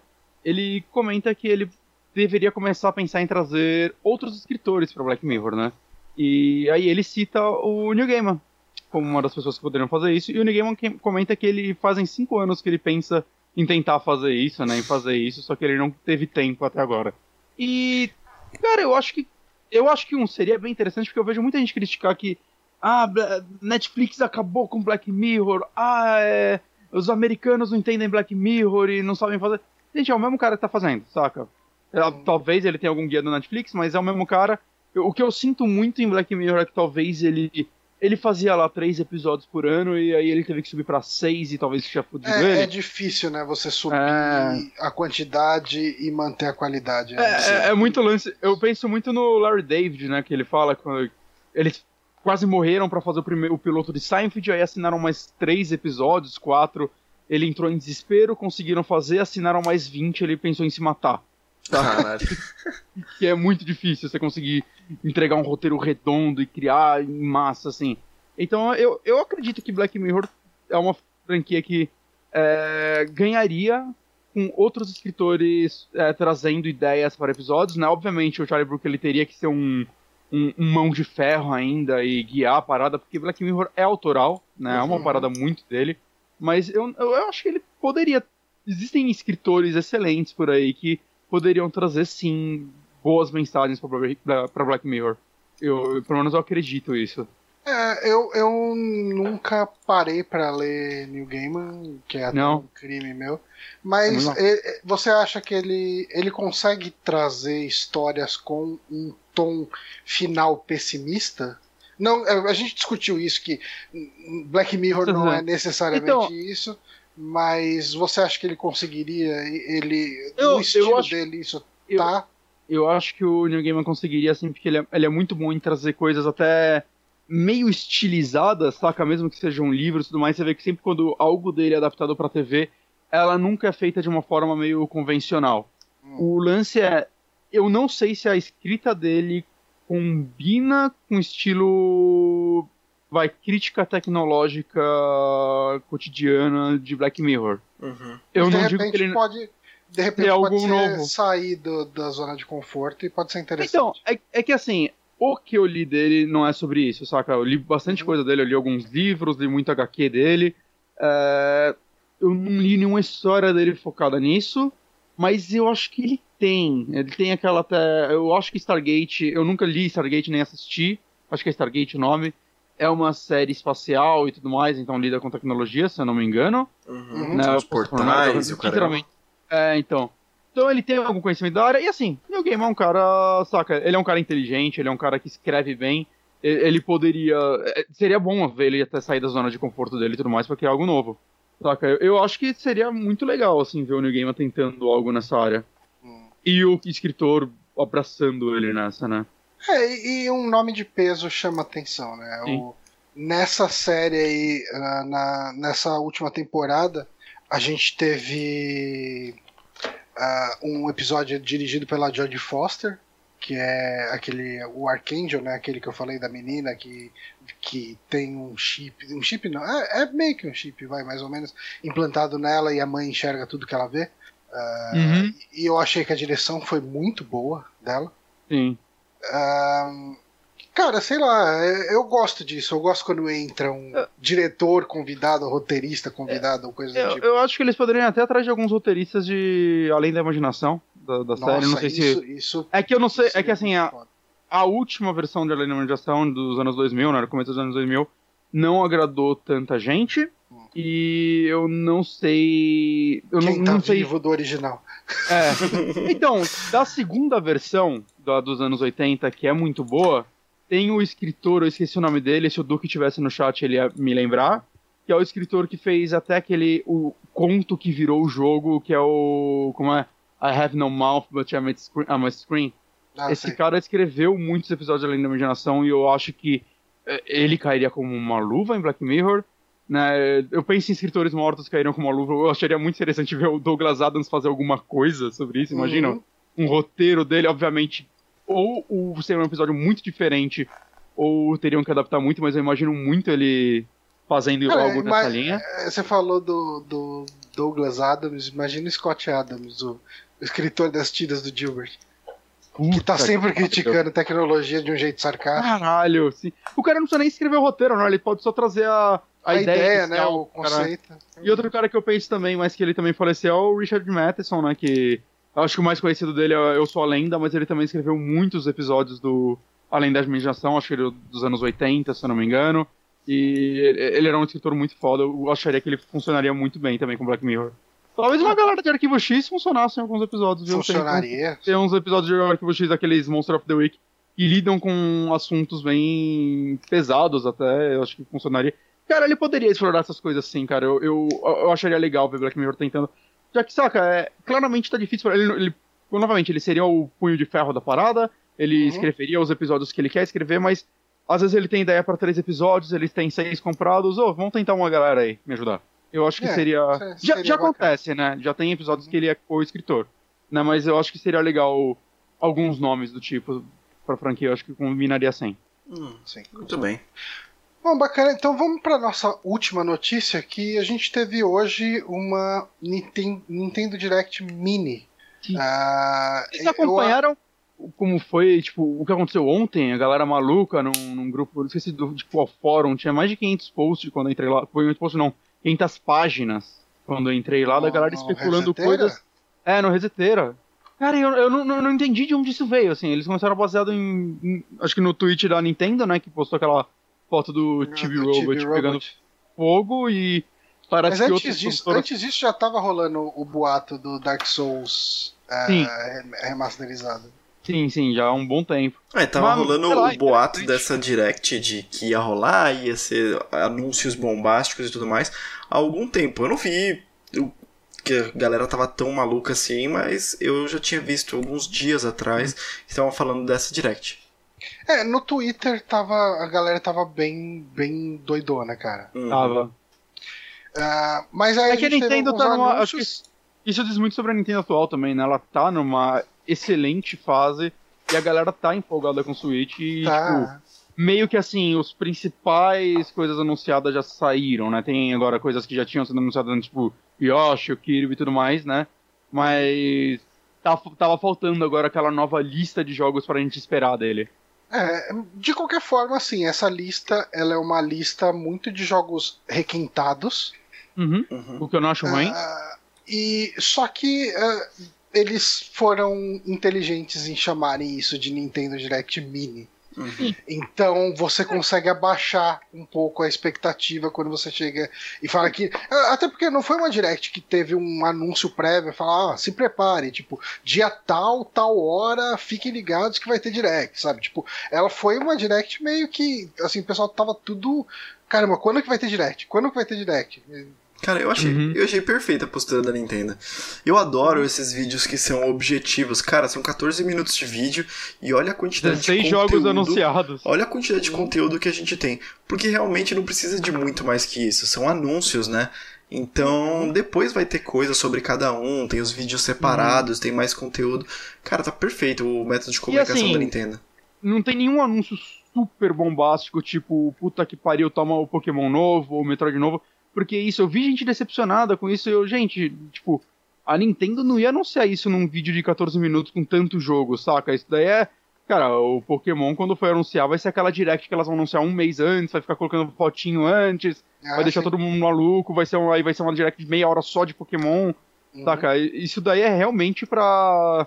É é aquele começo lá, todo ano na Globo, lá mostrando os filmes que vão passar, saca? Aquela, aquele geralzão. Caralho. E vamos dar uma passada nos anúncios? Vamos? Vamos lá, vamos lá. Ah, começou com The World Ends With You Remixed, que esse Eu- jogo, ele chegou a sair pro 3DS. Eu acho que não, acho que só pro DS. E sempre falaram muito. Eu nunca joguei ele, mas falam tão bem dele, eu sempre tive vontade de jogar ele, mas eu, sabe, eu não ia com- achar um lugar pra comprar a versão do DS, né? Porque eu acho que ele não vende na Store Online do 3DS ainda. Eu acho E aí, que ele tipo- saiu pra iOS, eu quase comprei. Hum. É, mas esse anúncio aí dessa versão nova pra Switch, né? Que, pelo que eles falaram, vai ter um, um capítulo a mais, alguma coisa bônus assim. Uhum. Mas, pô, legal, me, me animou, assim. Eu tenho fiquei com vontade de jogar ele porque sempre falaram muito, muito bem dele. É, então eu joguei muito o começo do começo dele e, e como eu tava jogando outras coisas ao mesmo tempo, eu não engrenei e não voltei pra ele. Eu gosto muito do estilo artístico dele. É bonito. Mas eu sempre vi vídeos dele, eu nunca saquei. Saca? Eu olho e eu, eu não entendo o jogo. Ele é meio olha. bizarro de jogar. Lembro mano. muito Rítmico. dele. Oi? É, é, Eu tô falando que eu tô contigo. Eu, eu olhei e, sinceramente, eu não entendi de- muito bem o que acontece nesse jogo.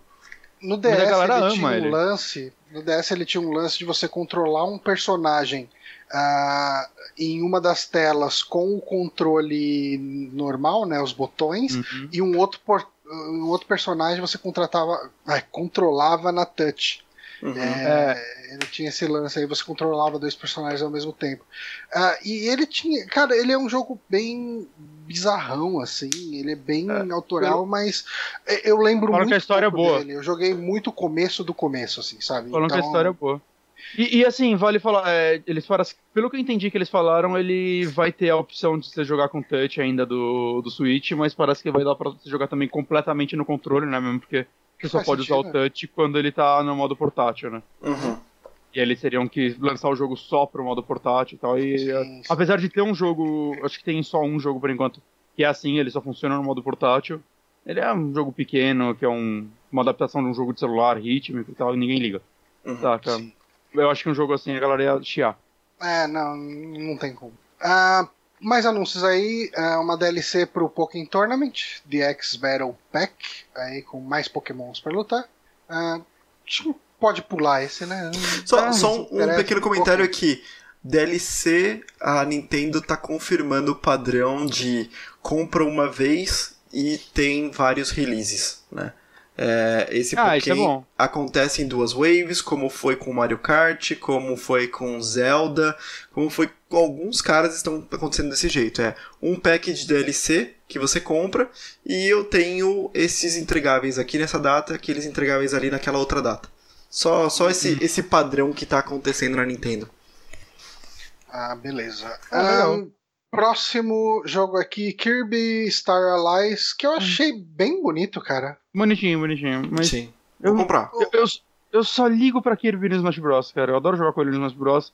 Os jogos dele nunca me pegaram, assim. É, eles não são jogos ruins, mas Não, depois eu de, joguei assim, já. Muito antes do- da metade do jogo eu já tomei de saco cheio, sabe? Hum. É, É, Mas- mas... ele tá, cara, ele tem o lance de combinar dois poderes, né? Esse é o Battle Royale que tem. Não, é esse É ele mesmo. mesmo. Ele apresentou as- umas habilidades novas base e diversas combinações novas. E ele tem aquele co-op de até quatro pessoas, Sim. né? Isso vai ser bem bacana. Ele pode ser um jogo bem divertido. O foda é que Sim. é preço cheio e. Eu não me animo É, pagar é, não. cheio, porque- porque- eu também não. Se ele lançasse a 30 dólares, eu, eu me animaria, acho. É, eu talvez. Promoção 30 dólares eu me animo. Talvez, talvez sim. É. Ah, daí teve um anúncio aí que as demos de Kirby Battle Royale e Dragon Quest Builders ah, elas já estão disponíveis ou Já, Estão já. disponíveis, isso. O Battle-.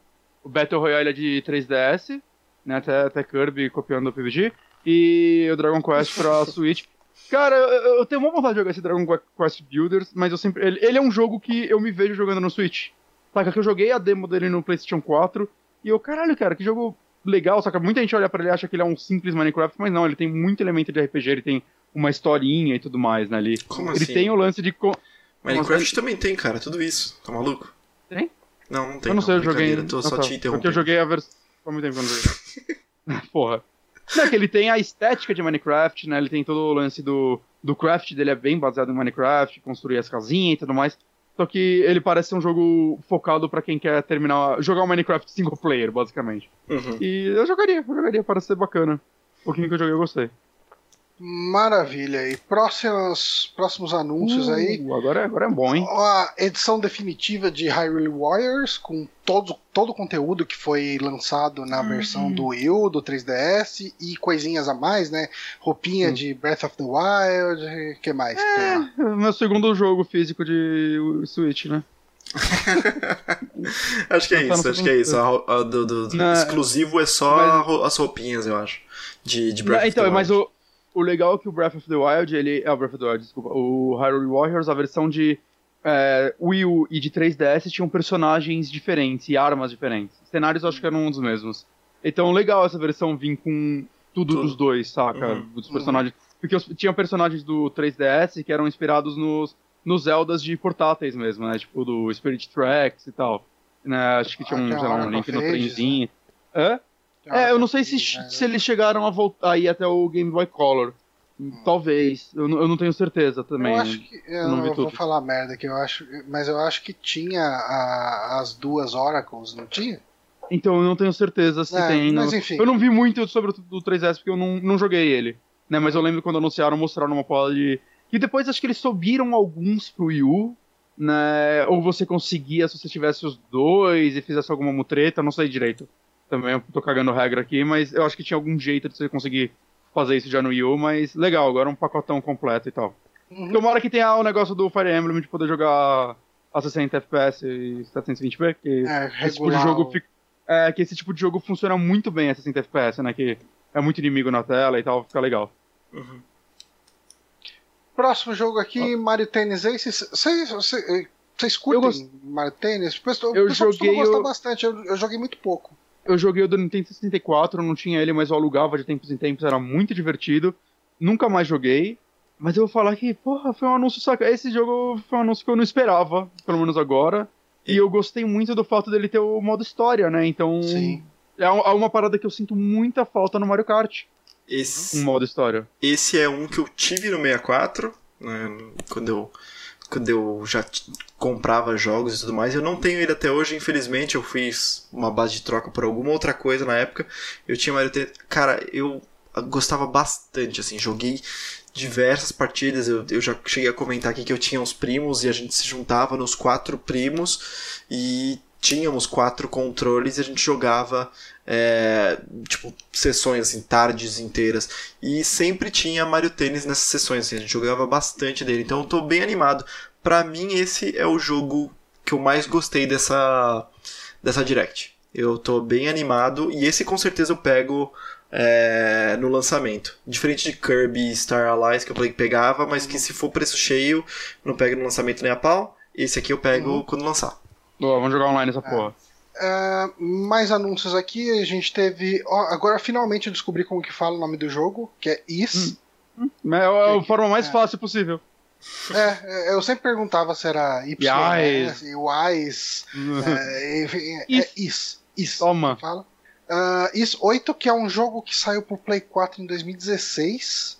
Uh, eu acho que só. Não sei se só no Japão ou saiu no, nos Estados Unidos também, em 2016, não, não lembro. O 3DS todo dia parece que sai um novo jogo dessa franquia, cara.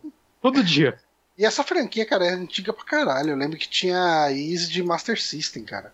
Esse Is e... 8 tem no Steam também. Em é... 2018 vai sair junto com a versão de Switch, pelo visto. Ah, ok. E daí ele chama aqui Lacrimosa of Dana. Enfim, é um RPG de ação, né? Um action RPG, tipo. Hum. Eu, eu não, tá, não sei. Nunca joguei. Tem sua fanbase. Bem anime. É, eu, eu, nunca joguei nenhum jogo da é, série. Uh, quem joga curte pra caramba, geralmente elogia, fala, caramba, é uma puta história legal. É, quer dizer, é uma puta é. história legal de anime, né? Pra quem curte história de anime, deve curtir também o Ace. Um, vai rolar um update de graça aí pro Super Mario Odyssey.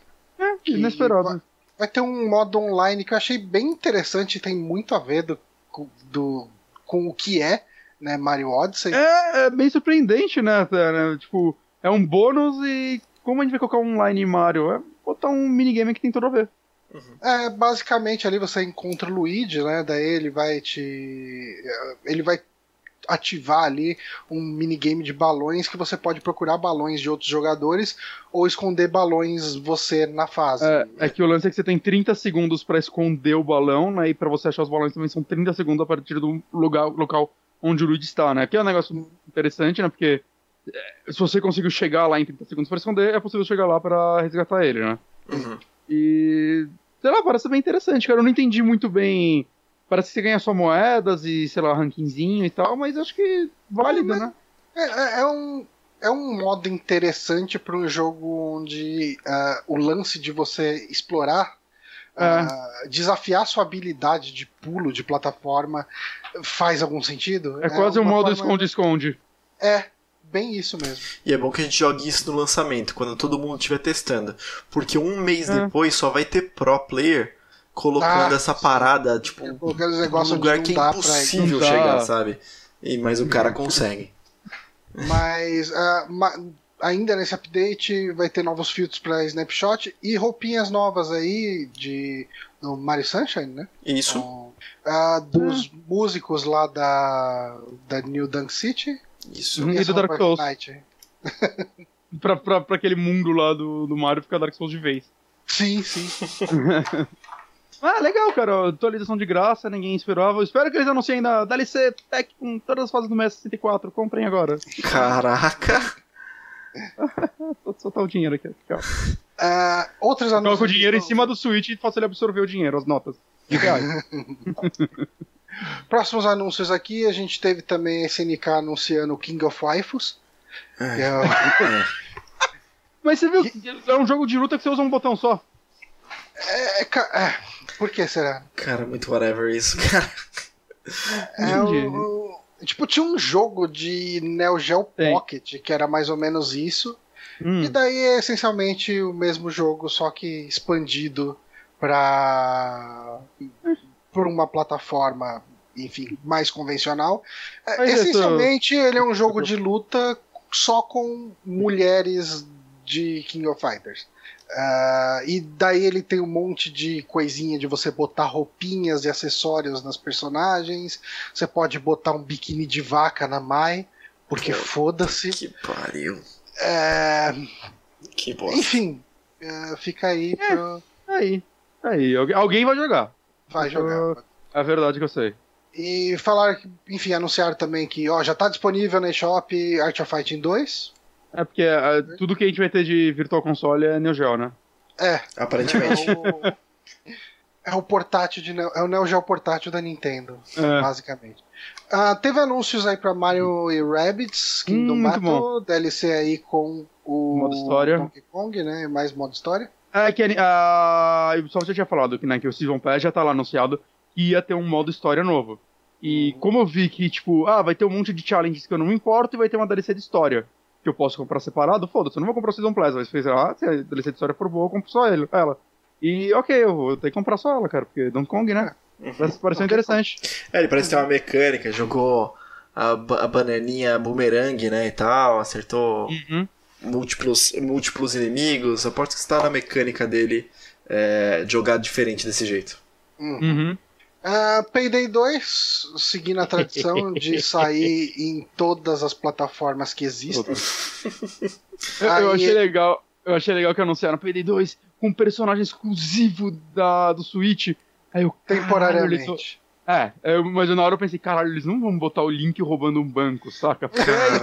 Sei que esse personagem novo pra Nintendo é isso. Mas não é, é uma máscara de LED genérica. Ah, bonitinha, velho. Sei lá. Sim, É mas tem uma, tem uma eu- eu- missãozinha exclusiva. Uhum. É, É, é legal. tipo, Também galera, temporário. Quem gosta de temporário.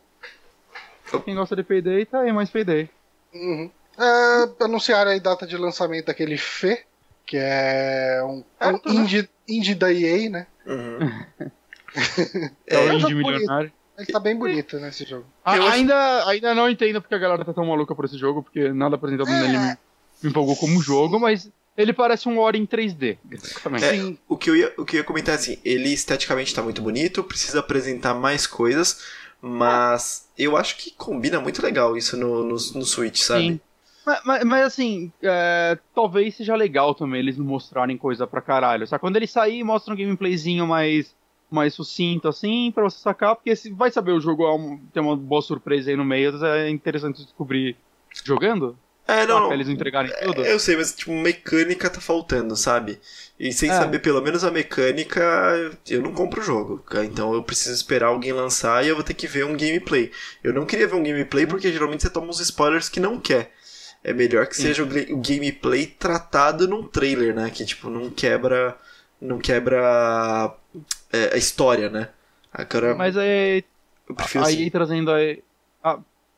Não, não. Eu ia falar, a EA trazendo esses joguinhos pra, pra Switch é legal, porque me, me, me, me faz acreditar que pode sair aquele jogo do, do maluco do Brothers lá. Que, que aquele Ah. jogo no Switch ia funcionar bem, porque eu já ia ter dois controles. Sim. Sim, boa. Coisa que eu não tenho em Ah. nenhum outro console meu. É, é, mostraram também, junto com esse Fé, aquele Celeste, que tá pra sair já, né? 25 de janeiro. Uhum. É, é. parece meio que um Metroidvania em pixel art, né? Bem Bonitinho. bonitinho, mas nada muito demais, né? Viu que eles fizeram questão nesse, nesse aí de falar, ó. é, olha, é difícil, mas tem vários modos aqui se você não quiser jogar de tão difícil. Eles frisaram no- nos modos facilitados, assist mode, Uhum. de você poder ir mais Mas eu devagar e entendo, né, cara? O Switch ele é um videogame que ele tem um apelo muito forte pra criança. É, mega Tá inclusive. todo mundo. É. E, e, de repente jogadores mais casuais que não querem gastar tanto tempo vencendo desafios difíceis. Uhum. Eu, eu entendo eles ah, usarem isso como uma peça no marketing da, Uhum. Sim. Ah, seguindo a tradição aí de é, requentar tudo que saiu no Wii U e não vendeu pra lançar num console que tá vendendo. Donkey Uhum. Kong Country Tropical Freeze, um dos melhores jogos do Wii U. Ah, Um possível pra mim melhor Donkey Kong já feito. aí, anunciado pra 4 de maio. E ele vai ter lá o Funky Kong no modo assist roubado total, né? Exato, exato. É, o mo- é, então, é que esse jogo é difícil de arregaçar, cara. Ele é muito difícil esse jogo. É difícil Uhum. pra caralho. E a impressão que dá é que eles pegaram e falaram, mano, vamos botar um Master Easy Mode aí pra galera. Cara, e é não- isso, cara. Ele não toma dano em espinho, ele plana pra caralho. Eles mostraram até co- tipo, como farmar a vida. Vocês viram que tipo, tem um pedacinho no trailer que ele fica dando pulo infinito e matando os pinguinzinhos e ganhando vida infinita. É, é, um, é um easy mode, muito easy mode. No Twitter o pessoal já tinha feito o selinho lá, ah, com Funk Kong, não sei o que e tal. O pessoal, to, colhem isso no, em qualquer capa de jogo do, do Switch. Aí chegou a id Software, colou no do Doom. ah, eu vi, eu vi. Muito ah, bom. Mas o que achei interessante é que eles anunciaram só como com o título original, não colocaram é, tipo remaster Deluxe. Mode, né? É, não colocaram nada. Eles falaram, ah, não, ninguém lembra que saiu no Wii, mas ele vendeu quase, do...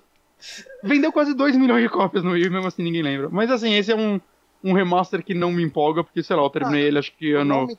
passado.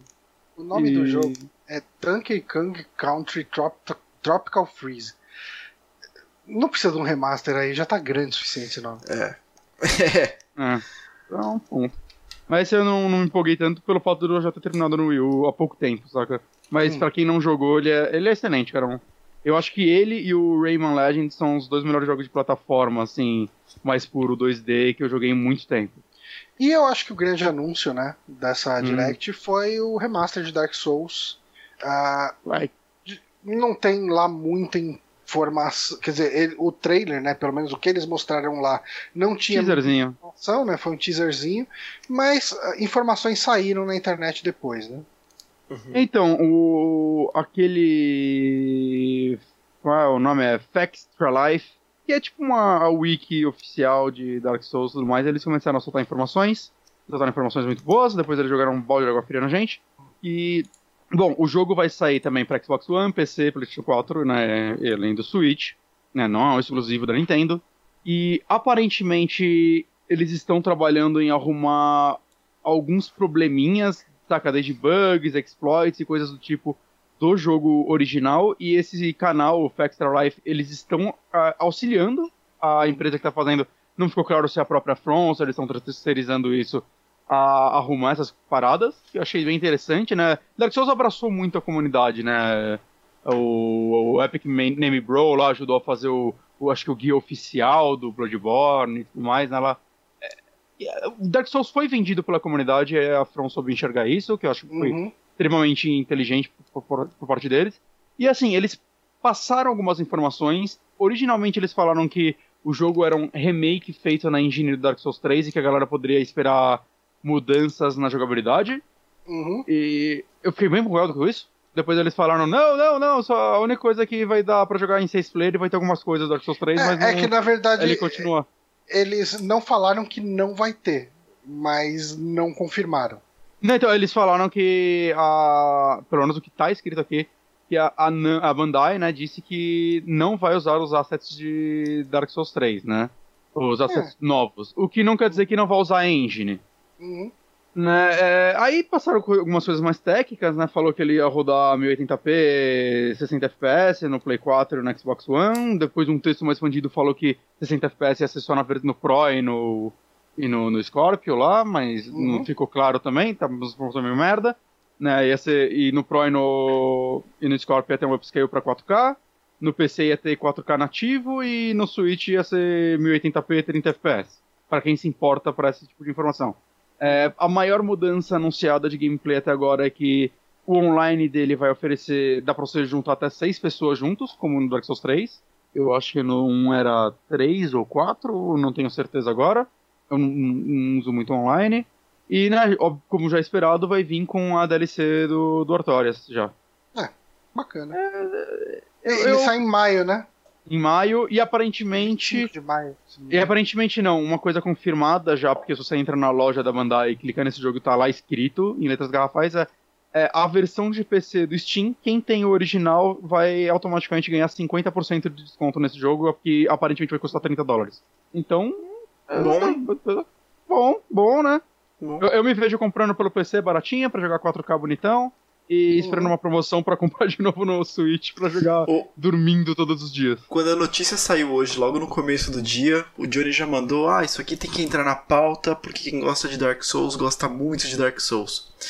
E, uhum. Esse foi o Johnny falando. Sei lá, 15 minutos depois, num grupo que tá eu, o Bronco, o Márcio, o Bronco deu a notícia: Olha, saiu isso aqui, vai sair remaster. O Márcio já ficou maluco, falou: Cara, vamos comprar pro Xbox One X, a gente precisa comprar esse negócio. E o Bronco tava maluco também, disse que ia comprar pra Switch de novo. Cara, quem gosta de Dark Souls gosta muito de Dark Sim. Souls mesmo. Não. Puta que pariu, eu, eu acabo de falar que eu tô pensando já em comprar o jogo que não saiu, mas que eu já tenho em duas plataformas, mas duas Então. vezes. Essa foi minha frase. Eu penso em comprar ele Cara. pra PC e pra Switch. Caralho, É, é isso, cara. É isso. É que, é que Dark Souls é um jogo muito legal de se jogar mesmo, É. assim, sabe? E de Tipo, se ele- rejogar, tentar é- eh, armas diferentes. Eu, eu falo, Dark Souls Ele é um meu jogo que- FIFA. Eu tô Dark jogando Souls- sempre. Dark Souls ele é um jogo que ele tem uma curva de dificuldade muito difícil, assim. Tipo, é difícil você começar em Dark Souls, assim. Hum. Ele pune demais, você apanha demais e, e você fala, foda-se esse jogo, não quero mais isso. Mas passado isso, cara, você começa a entender melhor ele, você quer refazer aquilo, você consegue observar melhor toda a questão de level design dele, isso tudo é, é bacana, é que é, e, e te incentiva a jogar de novo. Assim, se eu tivesse mais tempo, eu com certeza tipo pegaria pra jogar de novo, sabe? Tipo, Uhum. mas tem tanto jogo que eu queria jogar e não tô conseguindo que dessa vez eu vou passar. Eu falo que assim, eu, eu fiquei muito empolgado quando falaram que ia ser na engine do 3, né? Porque, porra, o 3 é um jogo bem bonito e tal, e ver refeito nela ia ser bem legal. Né? E assim, no mundo ideal pra mim ele seria na engine do 3, mas mantendo a jogabilidade do 1. Não que eu não goste do 3, na verdade eu acho a melhor da franquia, mas eu, eu gosto de. Cada jogo da série tem o seu ritmo, saca? Uhum. E eu gosto do ritmo do 1 também. Então, é, eu acharia legal reviver isso, né? E. Mas assim, se fosse a engine do 3 com a jogabilidade do 3, eles iam ter que rebalancear, porque ia ficar muito fácil se mantivesse aquele ritmo. Mas eu também estaria ok. Ter a mesma engine, só um tapa nos gráficos, é a parada que menos me anima, saca? Se isso for confirmado, né? Então, é a parada que a gente tem que esperar. Eu, eu- porque, sei lá, até pelo peso desse anúncio, dava a entender que eles estavam querendo fazer algo maior do que, sei lá, foi o Scholars of the First Sin. Né? Então, mas assim, ainda me anima, porque o Dark Souls é um jogo que roda extremamente mal em todas as plataformas que ele saiu. Né, No PC você arruma com DS Fix e tudo mais, mas saca, o jogo roda bem numa plataforma na base da chinelagem. Seria muito legal só, só ter ele rodando bem. Né? Então me anima de qualquer forma. Mas, puta, eu acharia muito legal ver com, com a engine nova e quem sabe até eles criarem, colocarem algumas coisinhas diferentes e tal. É, Um remake no nível do, do Resident Evil 1, saca? Que pra mim é exemplo de como fazer um remake. É, é, é, eu não acho que vai ser tão gritante quanto foi Resident Evil 1, né? Não, é muito difícil, né, cara? Mas, mas vai ser um remake. Cara, se ele rodar em frame rate decente e, Uhum. e tiver um gráfico um pouco mais bonito, já, já valeu. Porque É, ele, é um é- jogo, ele é um jogo com level design e game design muito bom. Então, ele é um jogo bastante redondo que pessoas rejogam até hoje porque ele é muito bem feitinho. E eu, eu quero falar só que a, a, indú- a gente não estaria com essa dúvida toda se a indústria não tivesse cagado na, na palavra remaster e remake e usado como ela quer agora. Porque a galera tem que começar a entender que quando é o mesmo jogo só com os tapinhas é remaster e quando é refeito é remake, por isso que o termo é remake, saca? Tipo, ah, É. caralho, Hollywood vai começar a cagar assim também já já. Vai sair um novo. Sei lá, cara, o It novo, é um remaster de It. Não é um remaster de It, é um remake, porque é refeito, é filmado. Remaster é quando relança em Blu-ray. Sim. Caralho, começa a usar isso direito. Que cagaram no Crash, agora fica todo ninguém sabe mais o que são jogos mais quando anunciam. Tem que mostrar rodando e explicar qual é a engine, porque ninguém sabe se é remaster ou remake mais. Toma no cu. Caralho, que revolta cara. Eu quero saber o que é o jogo, porra. Não É. caga um termo. Não caga um termo antigo. Mas esse é remaster. É o que tá escrito. Mas o Crash também tá escrito remaster e é remake. E é remake, verdade. Caralho. Exato. Bom, vamos esperar então, né? Vamos ver o que É. vem por aí. Não dá pra saber ainda. Tem que esperar, né? Ah, Honório, Sim. co- como que vai funcionar o negócio das enquetes mesmo? Que eu não lembro. Bom, então é o seguinte, pessoal. melhor. A gente, fez, a gente transferiu, mudou um pouquinho a ideia das enquetes é, Uhum. para enquete nascer dentro do programa. Então, é, vai ter uma enquete desse programa no Twitter daqui a pouquinho postada. E as opções exatamente, assim, a gente não vai divulgar aqui, vão estar lá para dar uma olhada. Mas a enquete desse programa a gente já tinha conversado um pouquinho antes, que em vez dela nascer naturalmente, a gente bateu o olho nas notícias e ficou bem claro que era o que, que você gostaria de ter visto nessa Nintendo Direct que não entrou. A gente vai colocar algumas opções das coisas que a gente acha que as pessoas estavam mais esperando. Então entrem lá em, no Twitter, SuperAmigos, e votem. A gente traz o resultado dessa aqui na próxima, então na semana que vem. Quinta-feira que vem a gente traz o resultado. E durante o programa da semana que vem, monta mais uma. Então essa vai ser a dinâmica. A gente está mudando um pouquinho. Uhum. Em vez de trazer antes, a gente fala durante o programa aqui. Maravilha. Então é isso. Esse foi o programa dessa semana. Queria agradecer bastante aqui o Bonatti e o Honório. Opa! E, e agradecer a quem está acompanhando até agora aí ao vivo e quem baixou esse programa, está ouvindo aí, enfim, no seu dia a dia, no seu ritmo, na sua vida, e, enfim. Ah, e é isso então, galera. Muito obrigado e até a semana que vem com mais um saque. Hum. Falou. Tchau.